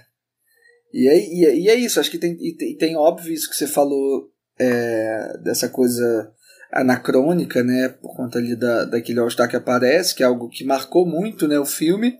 Mas eu acho que a presença da música é ainda mais forte nesse sentido, né? A gente tem um filme de época é, completamente indie rock, assim, né? Com trilha de Strokes, Phoenix, The Cure, New Order. Então, é, eu acho que para aquele momento ali em 2006, né, quando o filme foi lançado, eu acho que era uma novidade muito interessante, assim, é, e que, fa que faz todo sentido, né, pensar nessa personagem dessa forma, assim. É, por isso que eu gosto dessa comparação que o Pedro faz. Acho que quando ela vai fazer o Bling Ring depois, é, de alguma forma isso volta, assim. Mas aí não é mais o indie rock, né? Aí tem a música pop muito mais presente, mas que funciona da mesma, da mesma maneira, eu acho, assim. Apesar de que eu acho que lá as sequências que vão é, que eu acho que são um espelho das sequências daqui do Maria Antonieta, né, da coisa dos vestidos, do figurino, das roupas e tudo mais, dessa, desse luxo, eu acho que o Bling Ring ele não consegue. é, as cenas individualmente não conseguem é, garantir uma progressão dramática ou de contextualizar aquela situação, assim como eu acho que aqui no Maria Antonieta funciona. É, acho que tem alguma coisa ou outra que funciona lá, mas aqui acho que funciona plenamente isso. Assim. Não, o que eu ia falar é que, pra mim, para mim o que pega nesse filme é exatamente o que o Leandro ressaltou, que é aquela coisa do da repetição, de é, a cada momento ela troca de peruca e de, de roupa e aqueles jantares, que pra mim de, de início começou a, a ficar repetitivo, excessivamente cansativo pra mim. Começou a se repetir, eu acho que isso é uma coisa que pra mim, que eu não gosto muito em muitos dos filmes da Sofia, é que ela se ela se pega num elemento e acaba repetindo a exaustão esse mesmo elemento e por exemplo, pra mim se repete isso aqui, se repete em Bling Ring e se repete em um lugar qualquer. Ela pega um elemento e pra mim ela repete a exaustão. Eu entendo que o o objetivo é mostrar esse, esse certo tédio, falta de perspectiva. Só que, de alguma maneira, também num filme longo, assim, um filme de duas horas, quando você pega, é, sei lá, quase, quase, lá, quase metade desse tempo gasto nessas repetições, a mim me cansa muito. Esse filme, assim, chega chega a hora que eu, que eu tava quase querendo avançar o filme, que eu não tava aguentando mais ver aquelas trocas de roupas, aquelas festas, aquele vazio, aquele olhar pro nada, ainda que seja um olhar que a gente está indo num castelo magnífico, lindo, maravilhoso, com roupas suntuosas, uma Christian maravilhosa. Mas se você tira aquilo, não sobra mais nada, tá ligado? E aí me cansa demais esse filme. E que é algo que eu vou falar em Big Ring, mas que para mim acontece a mesma coisa em Big Ring e acontece também em Um Lugar Qualquer. Acho que são três filmes que acabam se conversando muito nesse sentido, mas infelizmente para mim, num sentido muito ruim, no sentido de que há uma repetição de elementos, de fatos, de acontecimentos, e só depois do final que acontece alguma coisa que vai, que vai alterar, que vai mudar. E, e, a, e a, questão não é só a repetição, porque, sei lá, a repetição acontece também em, em encontros de encontros. Mas aqui é uma repetição que para mim soa desinteressante. Tem um momento assim que eu fiquei completamente desinteressado naquela história. É, para mim, na verdade, o que mais me incomodou em relação a isso não foi nem em si a repetição. E aí, antes de eu falar disso, só lembrar uma fala do, do Leandro naquele começo onde a gente estava comparando a Sofia com o pai, né? Que ela foge um pouco dessa megalomania, mas esse filme é total megalomaníaco, né? Só o fato de você ter filmado no castelo de Versailles, que é uma coisa impossível de se fazer, é, e ter levado uma produção inteira da forma como foi, já é um negócio absurdo. E você vê o valor de produção no filme durante o filme inteiro, assim, só dos figurinos, nas cores, nesses objetos cênicos, e o tanto de, de enfim, de grua. Se fosse hoje em dia era tudo drone, né? O tanto, é, você percebe esse valor de produção naquilo. Apesar de ser um filme muito contido, não tem grandes espaços, mas tudo que tá ali tá sendo preenchido o tempo todo. E é um negócio super absurdo, assim. E você sente que foi um trabalho pensado de fato quando você vê que cada cena ela tem o seu modo de existir, ela tem a sua razão, ela tem o seu mote, ela tem o seu começo, tem o seu meio, tem o seu fim, e todas as cenas elas acabam contribuindo para aquela história. E aí voltando no que o Fernando falou, o que me incomoda não é de fato a repetição, mas sim quando a chave vira. Porque isso, né, a historiografia nos conta que de fato, quando é, o rei Luís XVI deu o Petit Trianon para Maria Antonieta, foi quando ela de fato se sentiu mais à vontade, enfim, usava roupas mais, mais leves, recebia poucas pessoas, mas estava sempre é, em companhia de músicos, enfim. Só que para mim não fica muito clara essa mudança quando ela chega, né, aquela garota nova, conhecendo o local, de repente vira aquela chave e passa a abraçar aquela futilidade daquela corte e se entregar aos jogos, às bebidas, enfim. E de repente vira uma chave novamente e ela, ao mesmo tempo que é super devota ao marido e à, nação, né? Tanto que ela fala, eu vou ficar ao lado do meu do meu marido aqui no final, ela meio que faz a, uma reverência àquela população ensandecida que está ali nas portas do, do palácio querendo é, matar todo mundo. E é a pessoa que também se apaixona torridamente lá pelo, pelo Major, sei lá, o cara da Suécia, e quer fugir com ele, sonha com isso, sabe? São visões de uma mesma personagem que acontecem em uma certa progressão, mas que eu tenho dificuldade de acompanhar essas, essas viradas. E eu não sei se isso tem a ver é, com a interpretação da Kristen Dunst ou se, enfim, foi até uma coisa proposital. Mas isso acaba me tirando um pouco, especialmente da parte final, porque até esse momento da futilidade eu tava super acompanhando e super abraçando a ideia, assim. Tipo, ah, beleza, vamos lá, é isso que o filme tem a me oferecer, então é isso que eu quero. E aí, quando ele vai fechando um pouquinho as pontas e tentando trazer talvez essa história mais próxima do que de fato aconteceu, é, acaba me perdendo um pouquinho ali mais pro final. É, eu também acho que a, esse final é o que menos tem força no filme. Acho que a gente, quer dizer, é isso, a gente já sabe o que, que, o que, que vai acontecer, né? Assim como no As Virgens Suicidas a gente sabe que aqui também vai acabar em morte, né? Vai acabar em guilhotina, no caso. Mas é, ela vai construindo tudo muito aos poucos, né? E é isso, ao contrário do Fernando, eu gosto de todo esse de todo esse sentimento é, monótono, assim. Eu acho que tem todos os outros aspectos no filme que me deixam entretidos, assim. É, mas de fato, acho que esse momento final que o Pedro situa, eu acho que é o que menos tem força no filme, é uma pena, né? Porque acho que ele faltava mesmo esse esse contorno dramático, talvez um pouquinho mais acentuado. E é isso, não sei se na própria figura da Kristen Dunst ou, ou se na própria, na própria trama mesmo, alguma ação alguma coisa que pudesse acontecer ali no meio. Mas enfim, mas acho que a proposta tá, tá posta, né? Acho que é um, é um filme que tem uma proposta muito clara e, de fato, realmente, acho que é um filme muito ambicioso mesmo, assim. Acho que é o filme mais ambicioso dela, é, de todos que ela já fez até hoje. Então, é, acaba sendo um pouquinho fora da curva, assim, nesse sentido. Acho que. Acho que até, o Leandro, até considerando o que ela fez depois, e até o próprio anúncio do On The Rocks, que pelo menos quando a gente tá gravando ainda não estreou, é, ela parece não estar tá disposta, pelo menos por enquanto, a voltar a fazer um filme nesse, nessa magnitude, né? É, eu acho que o estranho que nós amamos. É porque ela apanhou bastante com esse filme, né? É... Foi vaiado em Cannes, as críticas não foram boas, ela ficou meio ressentida com. É, acredito eu, né? Que ela deva ter ficado ressentida porque as críticas foram bem, foram bem duras assim desse, com essa obra dela. É, mas eu acho que no Estranho que Nós Amamos, que né, o filme é, o último antes do The, On The Rocks, é, ela volta a isso, né? Ela volta um pouco a estar tá lidando com filme de época, é, com figurinos elaborados e tudo mais, mas de fato o filme é muito mais. É praticamente um filme de câmara, né? Um filme com poucos cenários, com poucos. Mesmo que de época, são filmes mais. É um filme mais contido, né? Acho que a gente pode então partir para o próximo filme da pauta e até já aproveitar esse, esse elo que a gente vem fazendo e falar sobre Bling Ring, a gangue de Hollywood de 2013.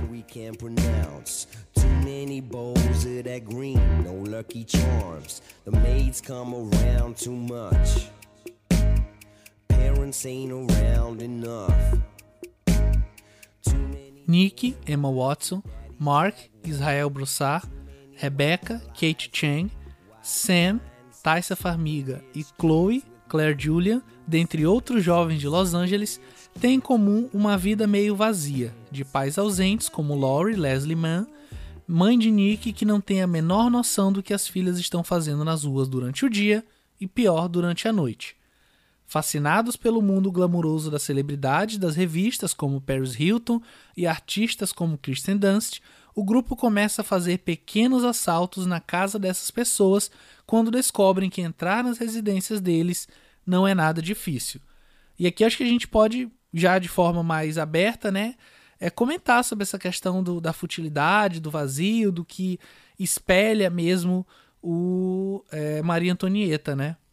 É, mas eu acho que aqui tem uma atualização, até uma questão de linguagem, porque aqui é, a gente está contando uma história ali do começo dos anos 2010, né?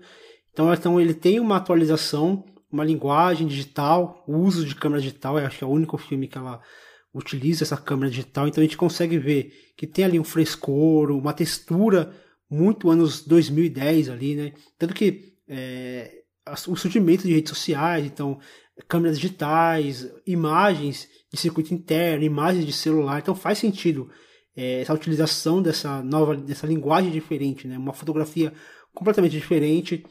Mas para mim, tipo, o que pega é que, é, para mim, essa estética no filme inteiro, ela me, ela me soa, sei lá, não sei, cara, me, me, me soa estranho, assim, eu não sei dizer é, o, o que me estranha, mas, por exemplo, quando eu é, utilizo aquela, essas imagens internas de circuito, câmera de celular, e a gente vê, beleza, esse, esse uso do, do digital, para mim faz sentido. Mas quando ele insiste nessa estética no filme inteiro, para mim me cansa tipo, tanto quanto me cansou o, o Maria Antonieta. Esse, de novo, essa repetição de acontecimentos, essa repetição do tédio, da falta de perspectiva, por mais que eu entenda a proposta do filme, eu, eu até lembrei muito do que o, Leandro me disse uma vez, é, que ele falou que o pior defeito de um filme é ele ser chato. E, e, e assim, esses dois filmes para mim me soaram muito chatos, assim. Desde o, desde o do começo, assim, já, já, já tinha um estranhamento, e aí ela foi dando continuidade, a história ela vai se desenvolvendo, ela vai para aqueles roubos, para aquelas festas. Só que aí, de novo, você tira isso e para mim não sobra nada do filme. Acho que até pior, porque em Maria Antonieta, para mim ainda sobra tudo, aquela, todo aquele design de produção, todo, aquele trabalho de atuação, todo aquele, é, aquele, aquele glamour, aquele luxo daquela época, né? A brincadeira da temporalidade. Só que para mim aqui não sobra muita coisa. Para mim, tirando é, essa, essa, essa história tão surreal, para mim sobra muito pouco do que se, se aproveitar esse filme. É, acho que tem isso da imagem que você falou, Fernando, que é um ponto até é, de divergência com Maria Antonieta, né? Porque se lá a gente tinha uma uma toda um, uma construção é, de imagem, né? Tanto pela fotografia quanto pelo, pela direção de arte, quanto pelo figurino, que prezava pelo luxo e mas além de ser pelo luxo, pela beleza clássica, é, aqui no no Bling Ring é o oposto, assim, quer dizer, você ainda está no luxo, mas aí a gente não está lidando mais com uma beleza clássica, né? A gente está lidando justamente com essa com essa com essa profusão de imagens diversas, né? de texturas que se conversam ou não, né? Quer dizer, essas imagens do, do smartphone, é, com as imagens da câmera de segurança que você falou, eu acho que está tudo muito presente aqui numa profusão de imagens que, que eu acho até bem interessante, assim. O Bling Ring, é, quando eu vi no cinema a primeira vez, eu também não tinha conseguido me relacionar muito bem é, assim como o filme anterior dela, que é o Somewhere, né, um lugar qualquer, que a gente não, não, não tá aqui na nossa pauta, mas depois em algum momento eu vou falar um pouquinho sobre ele. É, que foram dois filmes que eu não gostei nada quando eu vi a primeira vez, e os dois cresceram nessa revisão. Um lugar qualquer cresceu muito, e o Bling Ring cresceu só um pouquinho, assim, porque eu ainda enxergo muitos problemas.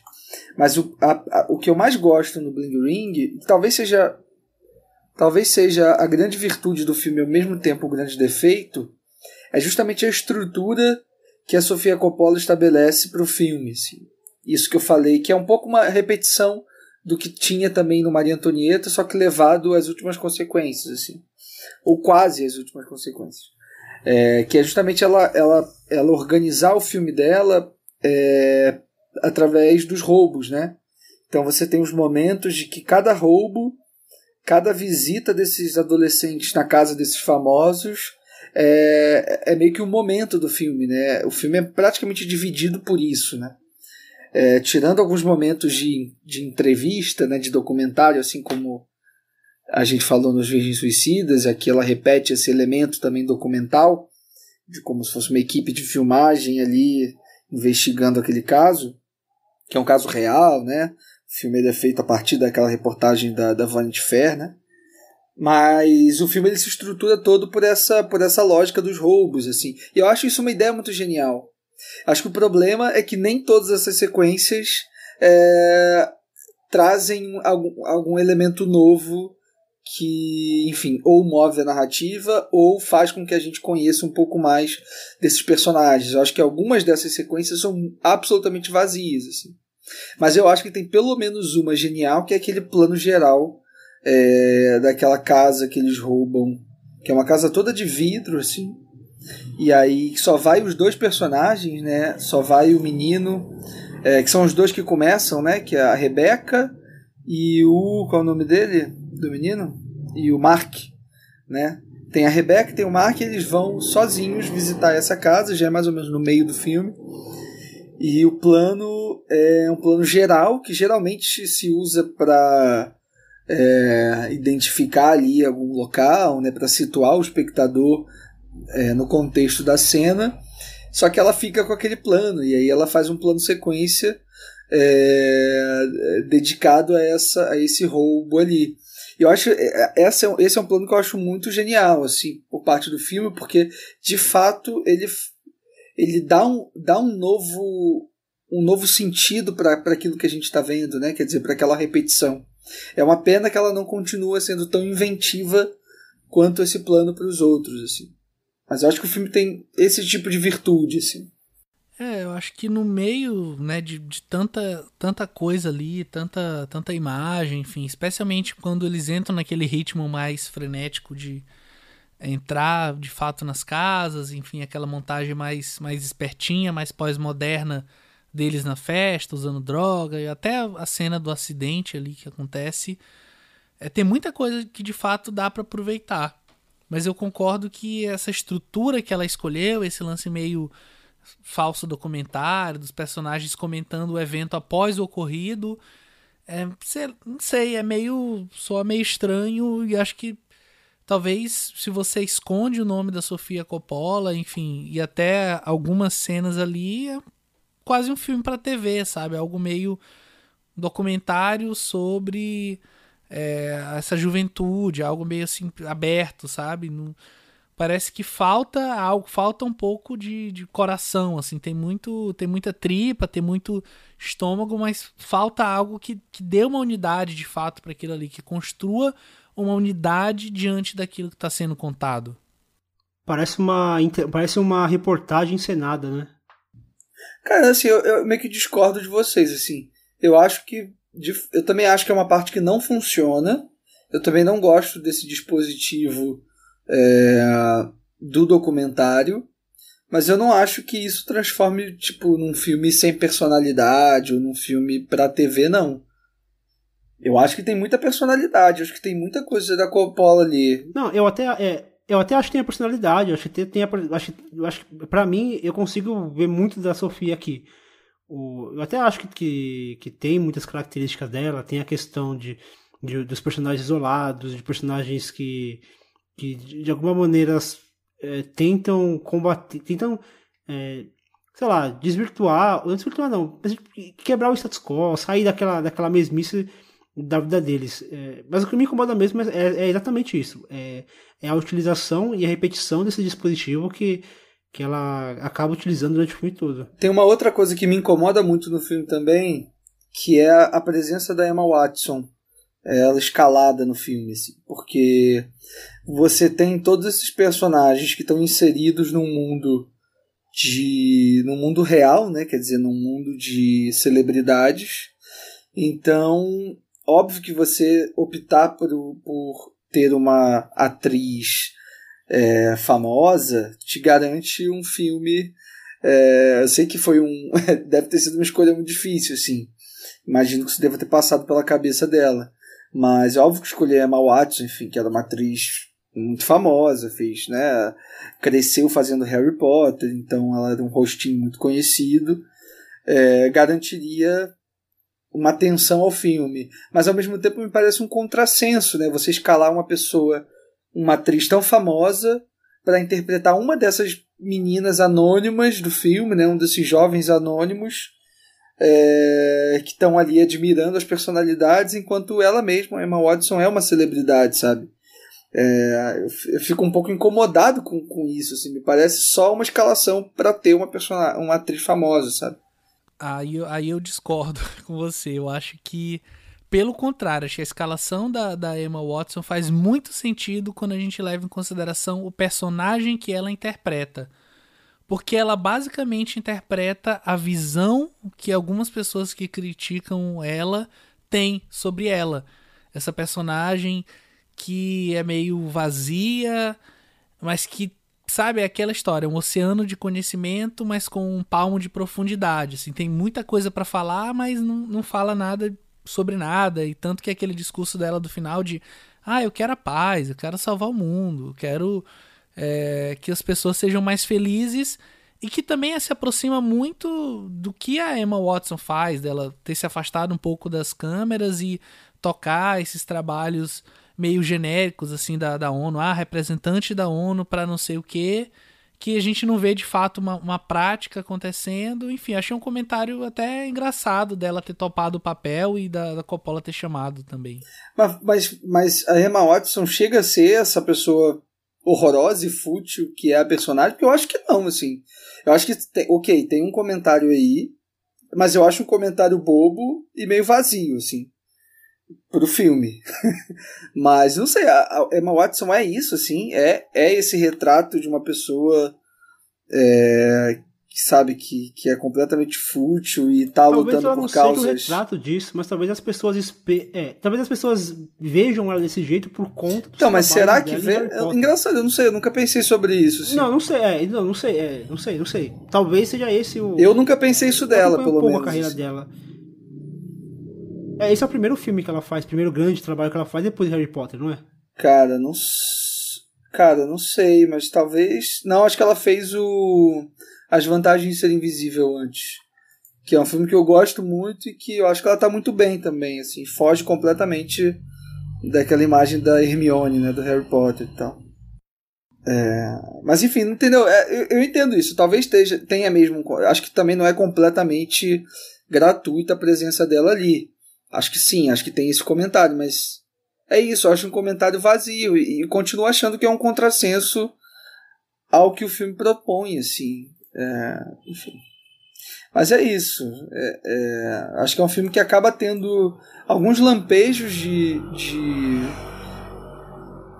de interesse, assim. Acho que esse plano que eu, que eu falei, por exemplo, é um, é um desses momentos. Eu gosto também um pouco da relação, da tensão que se cria entre o Mark, que é esse personagem que a gente acaba se identificando mais, né? Porque ele tá meio que é ele sempre que é mais cauteloso, que hesita mais, então a gente está meio um pouco com ele do que com as meninas, né? É, mas tem a, a, a Rebeca, né, que é essa menina que meio que começou tudo, e tem essa tensão entre eles dois, né, entre essa amizade que se estabelece no início e que no final é completamente degradada por conta da situação, né, óbvio que, que os advogados tentam preservar para que é, cada um enfim, tem que se salvar, né? Cada um por si ali. É, mas eu acho interessante também essa relação de amizade que se cria ali entre os dois. E mais uma vez, acho que o filme ele acaba estabelecendo vários pontos de vista. Acho que fica mais no Mark, mas acho que o filme passeia um pouco pelo ponto de vista das outras personagens também, mas não sei, aqui me parece um pouco mais frágil isso. Acho que nas vantagens de ser invisível essa coletividade funciona melhor. Aqui não tanto, assim, talvez se o filme tivesse mais dentro do universo do Mark mesmo e assumisse esse ponto de vista completamente, talvez fosse mais e largasse de mão dessa coisa das entrevistas, né? Desse falso documentário, talvez ele apontasse para um outro caminho que, que podia continuar sendo rebelde e, e, e meio louquinho, né? De, de, de, de ter essa coisa da música pop, das imagens, dessa profusão de coisas acontecendo mas ao mesmo tempo ter esse peso dramático, né? De repente esse coração que o Pedro falou, talvez o filme garantisse, né? Se tivesse mais ligado a esse personagem principal. É, acaba sendo um filme é, verborrágico, talvez o mais verborrágico da carreira da, da Sofia. Acho que a gente pode então partir para o último filme da pauta, que ela vai fazer ali em 2017, O Estranho que Nós Amamos.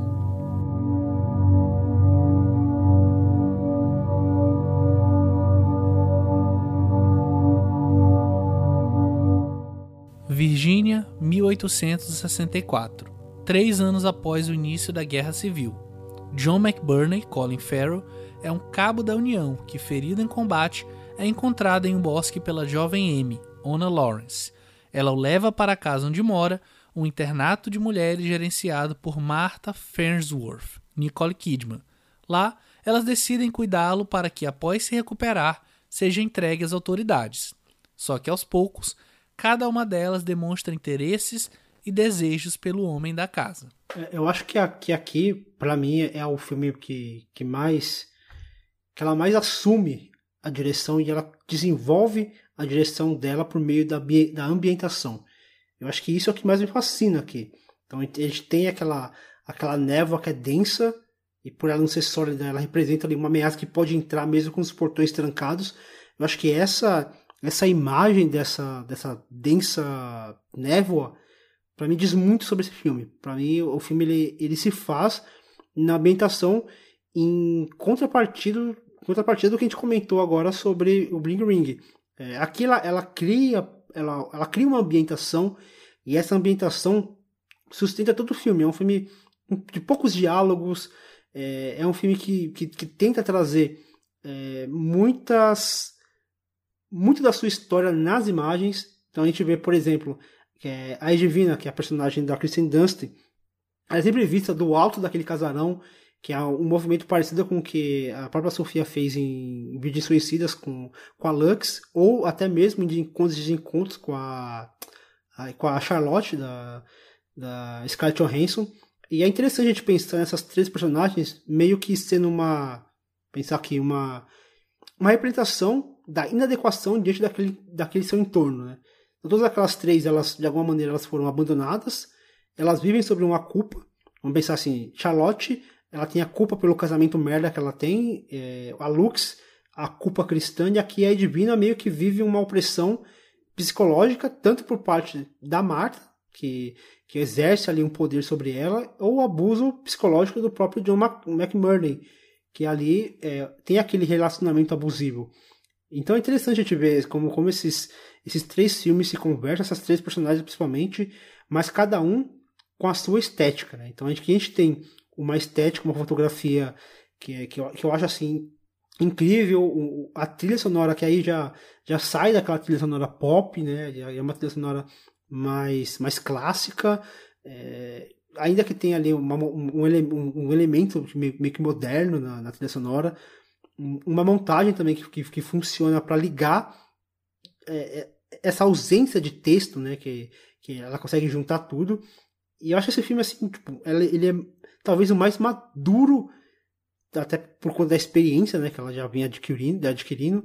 E aqui a gente tem um filme muito maduro, assim. Eu acho um filme muito. Tanto que é um filme muito curto, já tem uma hora e trinta, uma hora e vinte e oito, mais ou menos.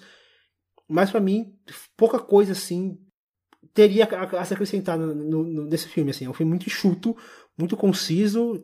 Ela, ela parte de um ponto.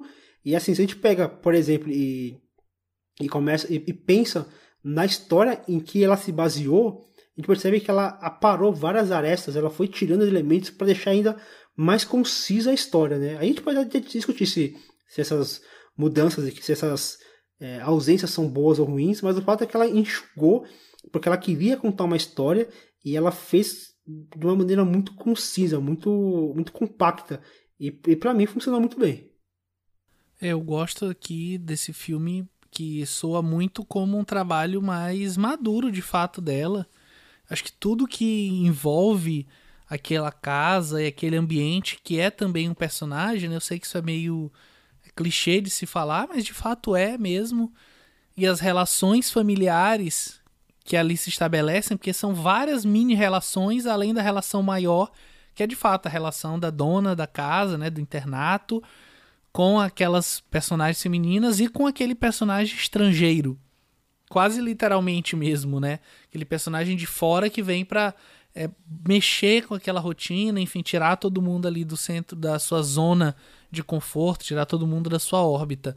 É, e eu gosto como ela trabalha isso de forma muito contida e com seu próprio tempo e também não faz um filme de 4, 5 horas, assim, é um filme é, que passa super rápido, que ele tem essa aura mesmo que você falou, Fernando, de uma coisa meio quase mística, assim. Nunca é mística, mas é uma coisa quase mística. É sempre algo que tá ali na espreita, enfim. É uma coisa meio misteriosa mesmo, que a gente sempre fica esperando o desenrolar e no final a gente não tem esse desenrolar. Porque o que a gente tem é um, um pequeno desfecho, mas que a gente não sabe de fato é, se aquilo, por exemplo, que o próprio personagem do Colin Farrell fala é verdade. Porque ela simplesmente toma uma decisão e as informações que a gente tem como espectador elas são insuficientes, então a gente tá ali meio é, totalmente de olhos fechados, a gente não sabe de fato que que tá rolando, porque é justamente a Sofia Coppola escolhe mostrar esses pedaços, esses trechos, e aí entra a nossa imaginação para completar aquelas cenas, enfim, o famoso efeito Kuleshov da gente juntar aqueles pontos e tentar identificar o que de fato aconteceu. E é isso tem muito a ver também com a visão que a gente tem do mundo, e especialmente, acho que o fato de nós três sermos homens, a gente pode enxergar certas cenas, certas, enfim, insinuações ou ausência delas de forma até diferente mesmo. É, sinto falta da Marina aqui conversando com a gente, né, sobre esse filme, sobre o cinema da Coppola de um modo geral.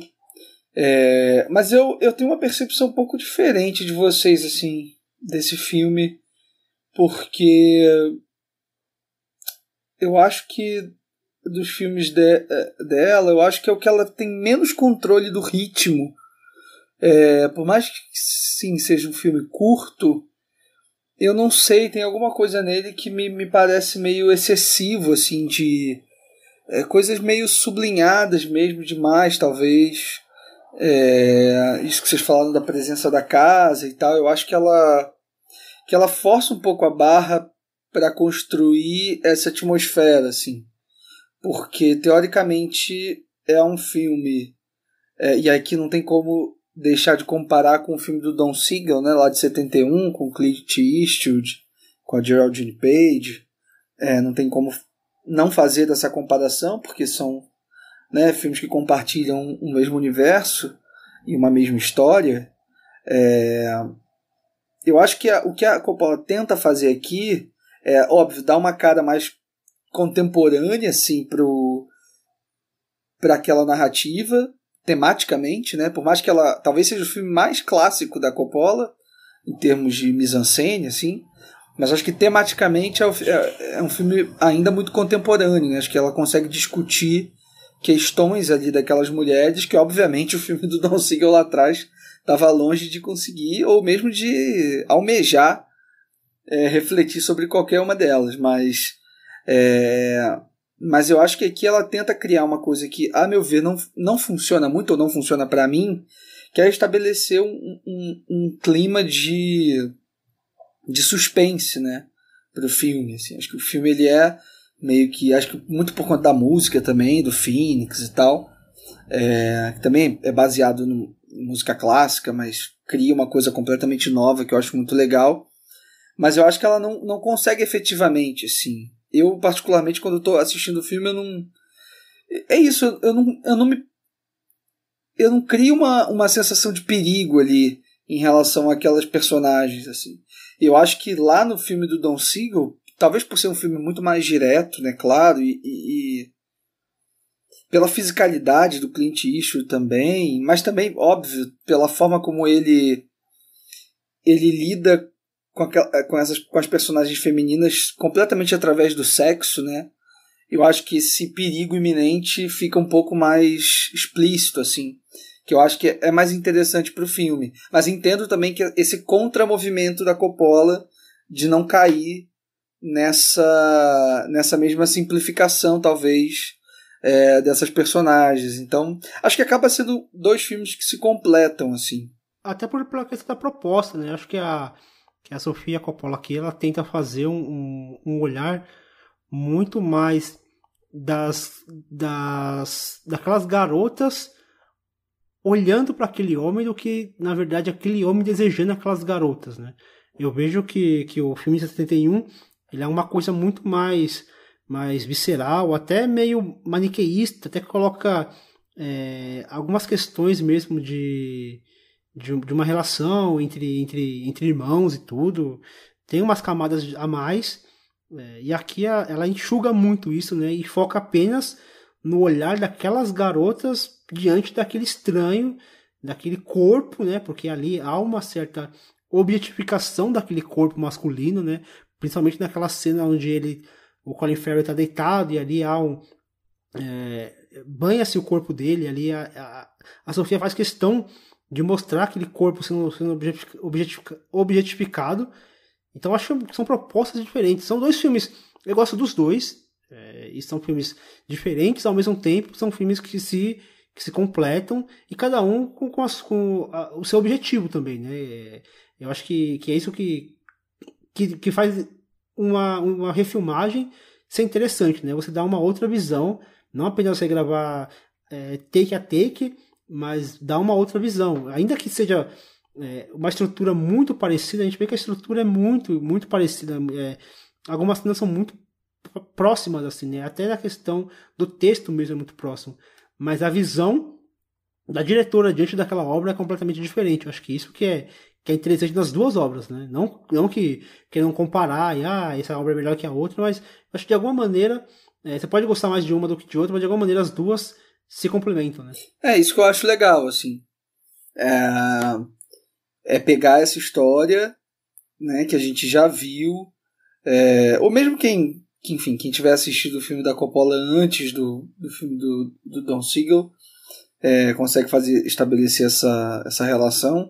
Mas é isso, pegar uma, uma história que tinha sido. Que é isso? Era um homem preso numa casa com sete mulheres e como ele tem que lidar com isso, né? num contexto de uma guerra civil, em que ele é o inimigo. Eu acho que tem todo um, um universo que é muito poderoso nisso, né? Assim, E que eu, eu, que eu acho que esse subtexto político e contextual da época é que a Coppola explora pouco, assim. Que eu acho que lá no filme do Don Siegel tá um pouco melhor explorado. Essa. Esse... nem é a proposta dela pra, de, É, falar sobre é. isso também, né? É, pode ser, assim. Mas é porque eu acho que é uma. É uma... Eu acho que é um desperdício, assim, porque eu acho que isso é uma força muito grande para a história, né? Mas eu entendo que ela, que ela tá mais interessada em, em pensar essas personagens, né?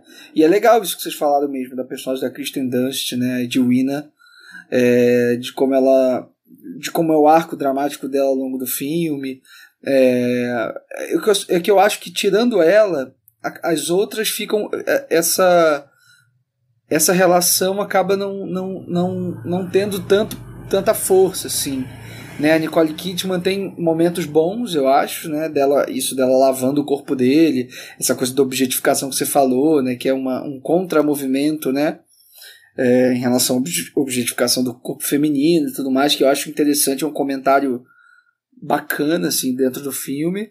É, tem um momento também de tensão muito boa é, numa noite que eles estão eles, eles comeram cantaram estão super felizes né bem no meio do filme. É, e aí é, é, tem uma despedida assim da Nicole Kidman com Colin Farrell que eu acho muito boa assim que eles quase quase se beijam assim quase se encostam ela quase entra no quarto dele. Mas não né ela mantém ali a pose mantém ali a a descrição dela e sobe e tal. Mas que eu acho que não passa muito disso, né? A, a, a personagem da Elle Fanning também, que tá ali meio que apenas pra aquela coisa de provocar, né? Pra, pra desestabilizar um pouco o personagem do Colin Farrell. É, não sei, acho que falta um pouco de tempo também para para que isso se desenvolva, né? Para que essas relações se desenvolvam mais, se é que é se é que esse é, é- é o intuito da, da Coppola, né? Enfim, acho que podia ter tido um pouquinho mais de tempo para que essas coisas ganhassem um pouquinho mais de vulto. O plano sequência vai então chegando ao fim. E antes da gente fazer as nossas considerações finais, falar o nosso top 3 dos filmes da Sofia Coppola, queria deixar os recadinhos de sempre.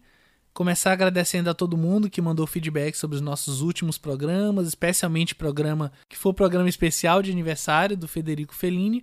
E queria pedir pro Leandro fazer as honras. É, eu queria trazer um, um e-mail que a gente recebeu, muito legal, do Alisson Brenner.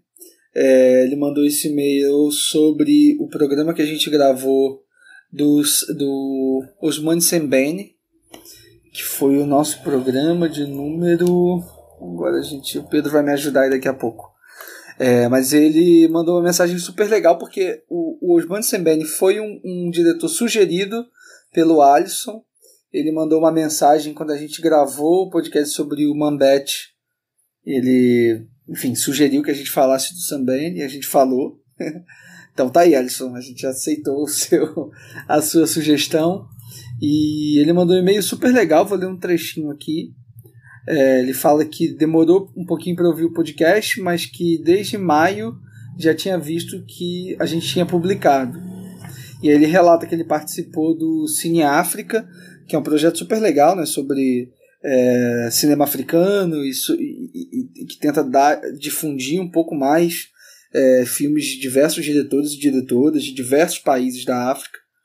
E aí ele fala que participou do Cine África nos últimos três meses e que quando eles exibiram o Molad, é, as organizadoras compartilharam com os inscritos lá do debate o nosso programa e, e ele ficou feliz também com isso, aí ele continuou.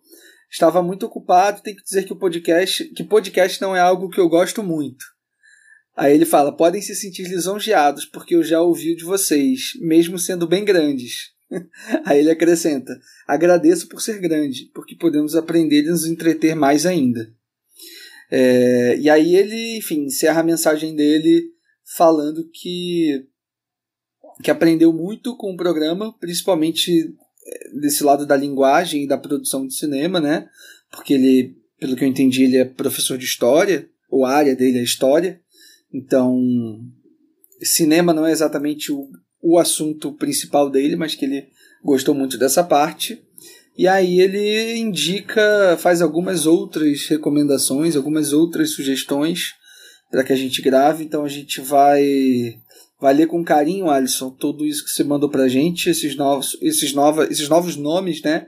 Que vários aqui eu nem conheço, outros eu conheço, como o Sissaco, né? Que é um diretor que a gente já conversou também que pode gravar.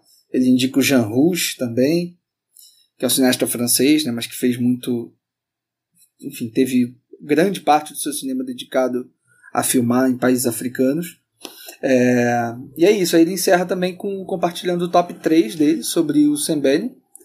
Ele coloca em primeiro lugar. Não, vou começar de trás para frente, né? Em terceiro lugar ele coloca o Shala, Zala, né? Não sei como se pronuncia. Em segundo ele coloca o Camp de Thiel He. E em primeiro o Fatih Kine.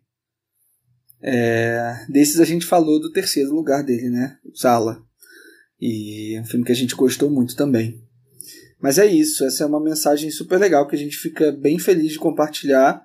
É, receber um e-mail grande desses é sempre muito bom. E é isso, continue mandando mensagens pra gente. A gente tá aí entrando, como o Fernando falou, entrando no nosso quarto nosso quarto ano, né? Seria uma espécie de quarta temporada do plano sequência, então tem muita coisa boa ainda para vir. E é sempre bom quando vocês participam, quando vocês mandam, enfim, seus top 3, né, os comentários sobre os filmes, sugestões também de diretores, é sempre muito bem-vindo. E se assim como o Alisson você quiser enviar comentários, dúvidas, sugestões de temas, você pode encontrar a gente em todas as redes sociais, no Facebook, em facebook.com Plano Sequência Podcast, no Twitter, arroba PlanoSecCast, Plano SEQcast, no Instagram com a mesma arroba, PlanoSecCast, ou então através do nosso e-mail, contato arroba plano-sequência.com. E se você ouve a gente e gostaria de nos ajudar a atingir um público maior, Queria pedir que você avaliasse o nosso podcast no iTunes, no Spotify ou em qualquer plataforma da sua preferência para que a gente possa ter mais visibilidade e chegar a mais pessoas. E agora sim, partindo para o nosso top 3, queria pedir para o Leandro começar fazendo as considerações finais e falando um pouquinho sobre três né, dos filmes que ele acha que são representativos do cinema da Sofia Coppola.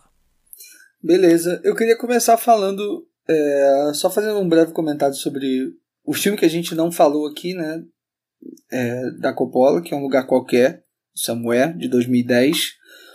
É, que é um filme que eu meio que briguei para estar na pauta, mas os meninos não, não quiseram falar sobre ele. É... acho que eles não gostam muito. Mas. Que é um filme que eu. Que é isso, eu já falei, né? Que eu, que eu tinha, não tinha gostado quando eu vi no cinema a primeira vez. Eu acho que deve ter sido um dos meus primeiros contatos com a Coppola, assim. Talvez eu já tivesse assistido Encontros e Desencontros antes, mas fui pro. Lembro de ter ido pro, pra esse filme, pra um lugar qualquer, de uma forma meio. sem esperar muita coisa. Não sei se eu tava associando tanto, assim, com a Coppola. É, é isso, não lembro exatamente que condições eram essas que eu, que eu fui assistir no cinema, mas que eu não não me engajei, assim, não consegui ter nenhuma relação. Só que agora na revisão a coisa mudou de figura, assim. Eu acho que, que, que eu percebi muita coisa que eu não tinha sacado antes, assim. E acho que me relacionei com ele é, de uma forma muito aberta, porque a, a, até para olhar para o cinema da Coppola em perspectiva, eu acho que esse é um filme chave na carreira dela para entender muitas das coisas que ela investiga né, no cinema dela. Essa coisa. Enfim, o filme é sobre um ator. Desculpa.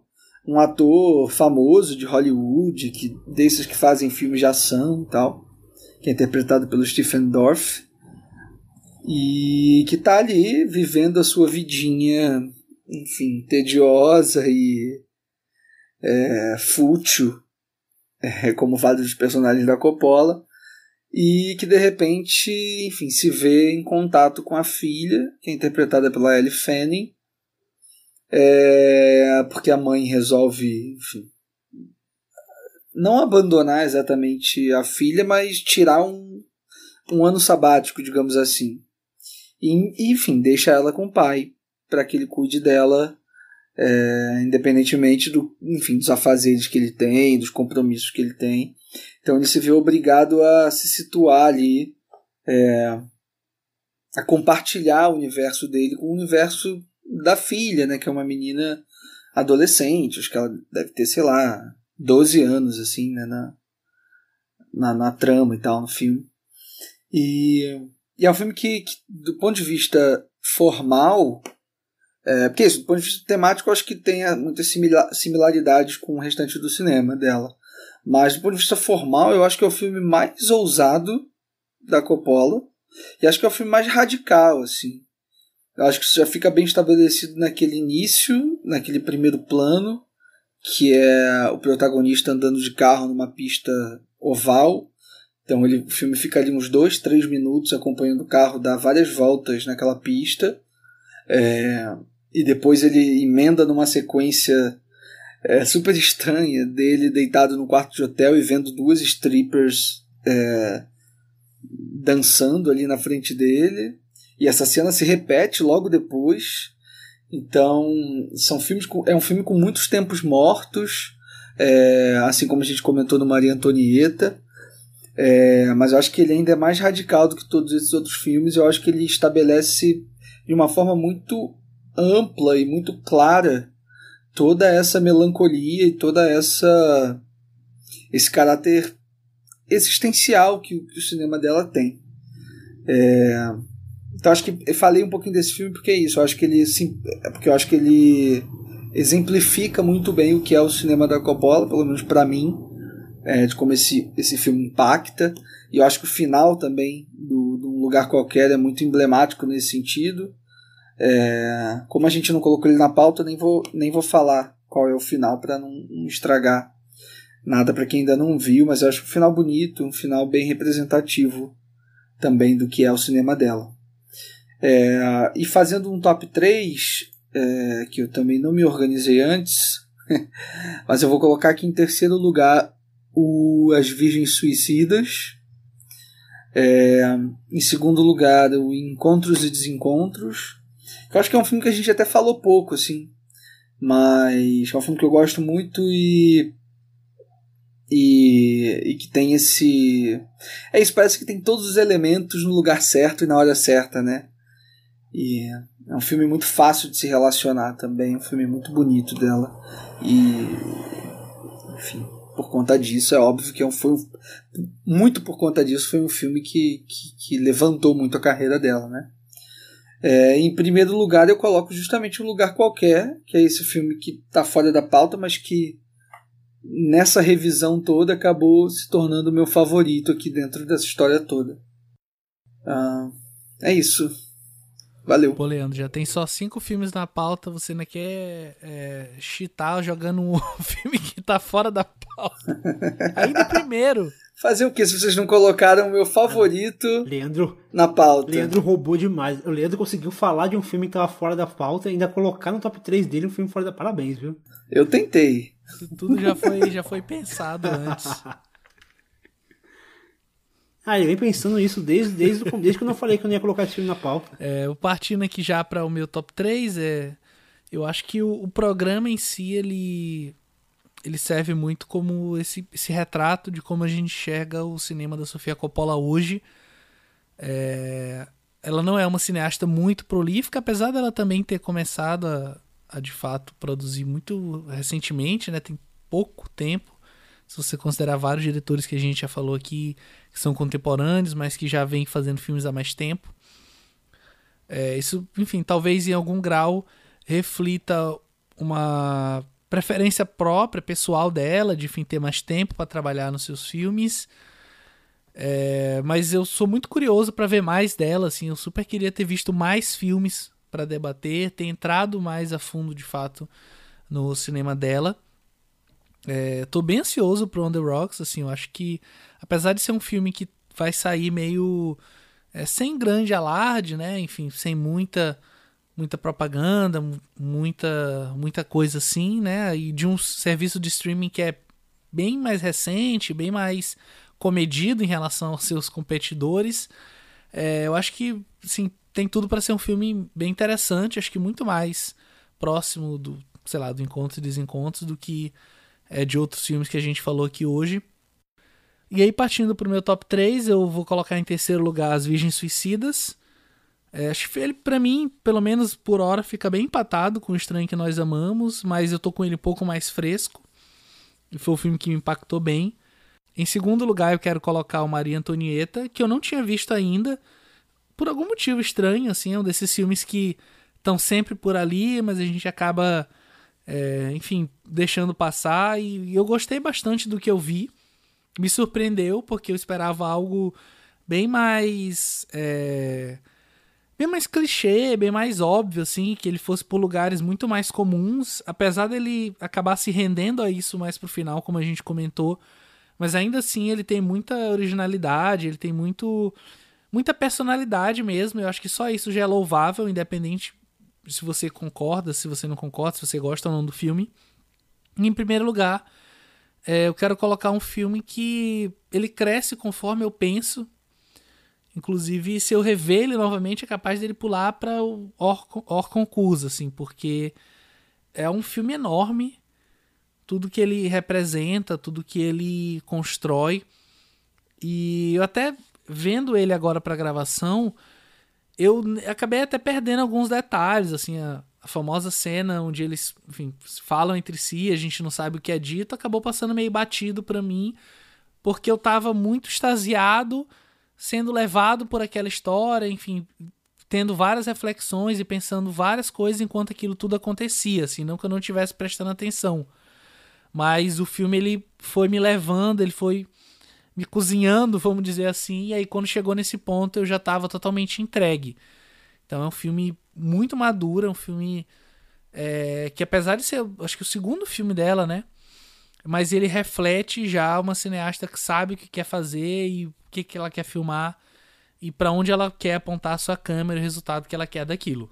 Então fica assim meu top 3. E você, Fernando? Caramba, Pedro, Pedro fez igual o Bill Murray, não falou o nome do filme. ele só jogou características do filme. Se você não pegou, meu amigo, se vira agora. Mas é, partindo aqui pro meu top 3, é, eu quero resgatar um, uma entrevista que eu, que eu, que eu assisti da, da Sofia, que ela deu pro W Magazine, e aí ela fala um pouquinho sobre a relação com o pai dela, e aí ela fala que teve uma frase do, do Francis Ford Coppola que a marcou muito, que ele fala que ela não deve esperar permissão de ninguém para poder fazer os filmes dela. Porque como ela tem esse, esse. Ela é mais introspectiva, então ela ela tinha esse receio de, de começar essa carreira, até por conta de, da, das duras críticas que ela já tinha sofrido por conta de atuação. E aí ela fala que essa frase ela carrega muito com ela, de não esperar aprovação de ninguém. Eu acho que isso fala muito sobre o cinema dela, porque é um cinema que ela não, não abre muitas concessões, ela, ela tem as características dela, é, que ainda que a, a, mim muitas vezes desagrada, mas é louvável quando, quando uma, uma cineasta ela abraça essa, essa característica, essa linguagem, e ela. E assim, pode eu não posso eu não gostar, mas pô, o Leandro curtiu pra caramba, o Pedro gostou pra caramba, outros foi, foi o contrário. Então é legal a gente pensar isso também no podcast, porque não existe é, verdades absolutas e com certeza vai ter ouvinte que vai concordar, vai ter ouvinte que vai discordar, vai ter ouvinte que vai concordar e discordar ao mesmo tempo. Mas é, eu acho que isso é algo muito louvável no cinema dela. E ela, ela parece ser uma diretora muito inquieta, né? Ela vai, ela vai experimentando, ela vai roteiro original, adaptado, adaptado de filme, adaptado de livro. E, e é interessante isso. E aí, partindo aqui pro, pro meu top 3, eu vou colocar em terceiro lugar é um filme que. É um filme que me causou, assim. Eu não sei nem dizer direito se eu, se eu gostei, se eu, desgostei, se eu desgostei, porque, como é um assunto muito pessoal, muito duro, é, é um filme que, causa sentimentos muito, muito mistos. É sentimentos muito mistos em mim. Mas eu coloco em terceiro lugar As Minhas Suicidas, porque é, é interessante a gente pensar também numa, numa diretora que adquire os direitos, os, os direitos do livro e porque ela não queria que um homem adaptasse essa obra. E aí ela tem toda uma movimentação para poder filmar esse filme, para poder escrever esse roteiro e poder fazer essa obra que ela dá a visão dela e, e eu acho isso uma atitude interessante dela fazer. Em segundo lugar, eu coloco o Estranho que Nós Amamos. É, eu gosto muito da, da ambientação que ela cria para esse filme. Acho que é um filme muito maduro. É um filme que, é, para mim, ele, ele, ele vai ganhando camadas cada vez que eu, que eu revejo essa obra. Em primeiro lugar, eu coloco Encontros e Desencontros, que é uma obra-prima. Assim. Acho que é um dos filmes mais deliciosos que eu já assisti. Acho que eu, eu é, é, um filme que eu, que eu vejo várias vezes durante o ano, assim. Tá passando na televisão, eu deixo rolando para assistir. É, é um filme muito, muito leve, muito gostoso, assim. É um filme que, que me agrada demais para toda a questão de, de, isolamento. A gente que está vivendo um isolamento é, forçado agora, esse filme também traz essa, essa reflexão da importância que é, é as nossas relações, o toque, o abraço, é, e como esse isolamento ele, ele, ele tem causado muito, muitas, muitas angústias na, na gente, né? E eu fico ansioso assim de poder sair dessa situação e poder rever, e poder sair, de repente até ir num karaokê, o que eu nunca fiz, mas de repente agora eu vou fazer, ou não, né? Melhor deixar quieto. Mas assim, é, é o fato de, de, dessa integração, né? Dessa coisa de você sair daquele hotel lá de cima e, e se integrar as pessoas embaixo, eu acho que traz muita discussão é um filme que mexe muito comigo. Cada vez que eu vejo, eu, eu me apego a um detalhezinho. Dessa vez foi isso que me, que, me, que me pegou muito, mas com certeza a próxima vez que eu assistir, vai ter outra coisa que vai me fazer suspirar por essa obra. Muito bom, Fernando. Então fica assim o nosso top 3. Plano sequência vai ficando por aqui. Queria agradecer mais uma vez pela companhia ao longo desse tempo todo. Enfim, mais um programa, né? Como vocês bem ressaltaram, começando essa quarta temporada, esse quarto ano de plano sequência. Valeu demais a Marina que não está aqui, infelizmente. Valeu demais Leandro, Fernando. Plano sequência vai ficando por aqui. Um grande abraço e até o próximo mês.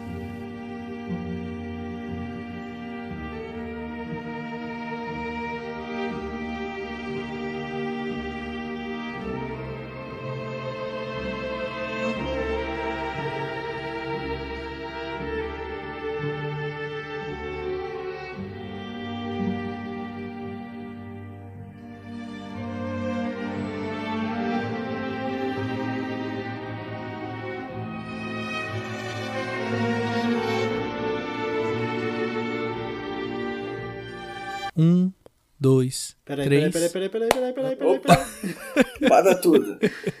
Ah, e atenção! Reserve seu fone de ouvido para o próximo mês, pois falaremos sobre o cineasta haitiano Raul Peck.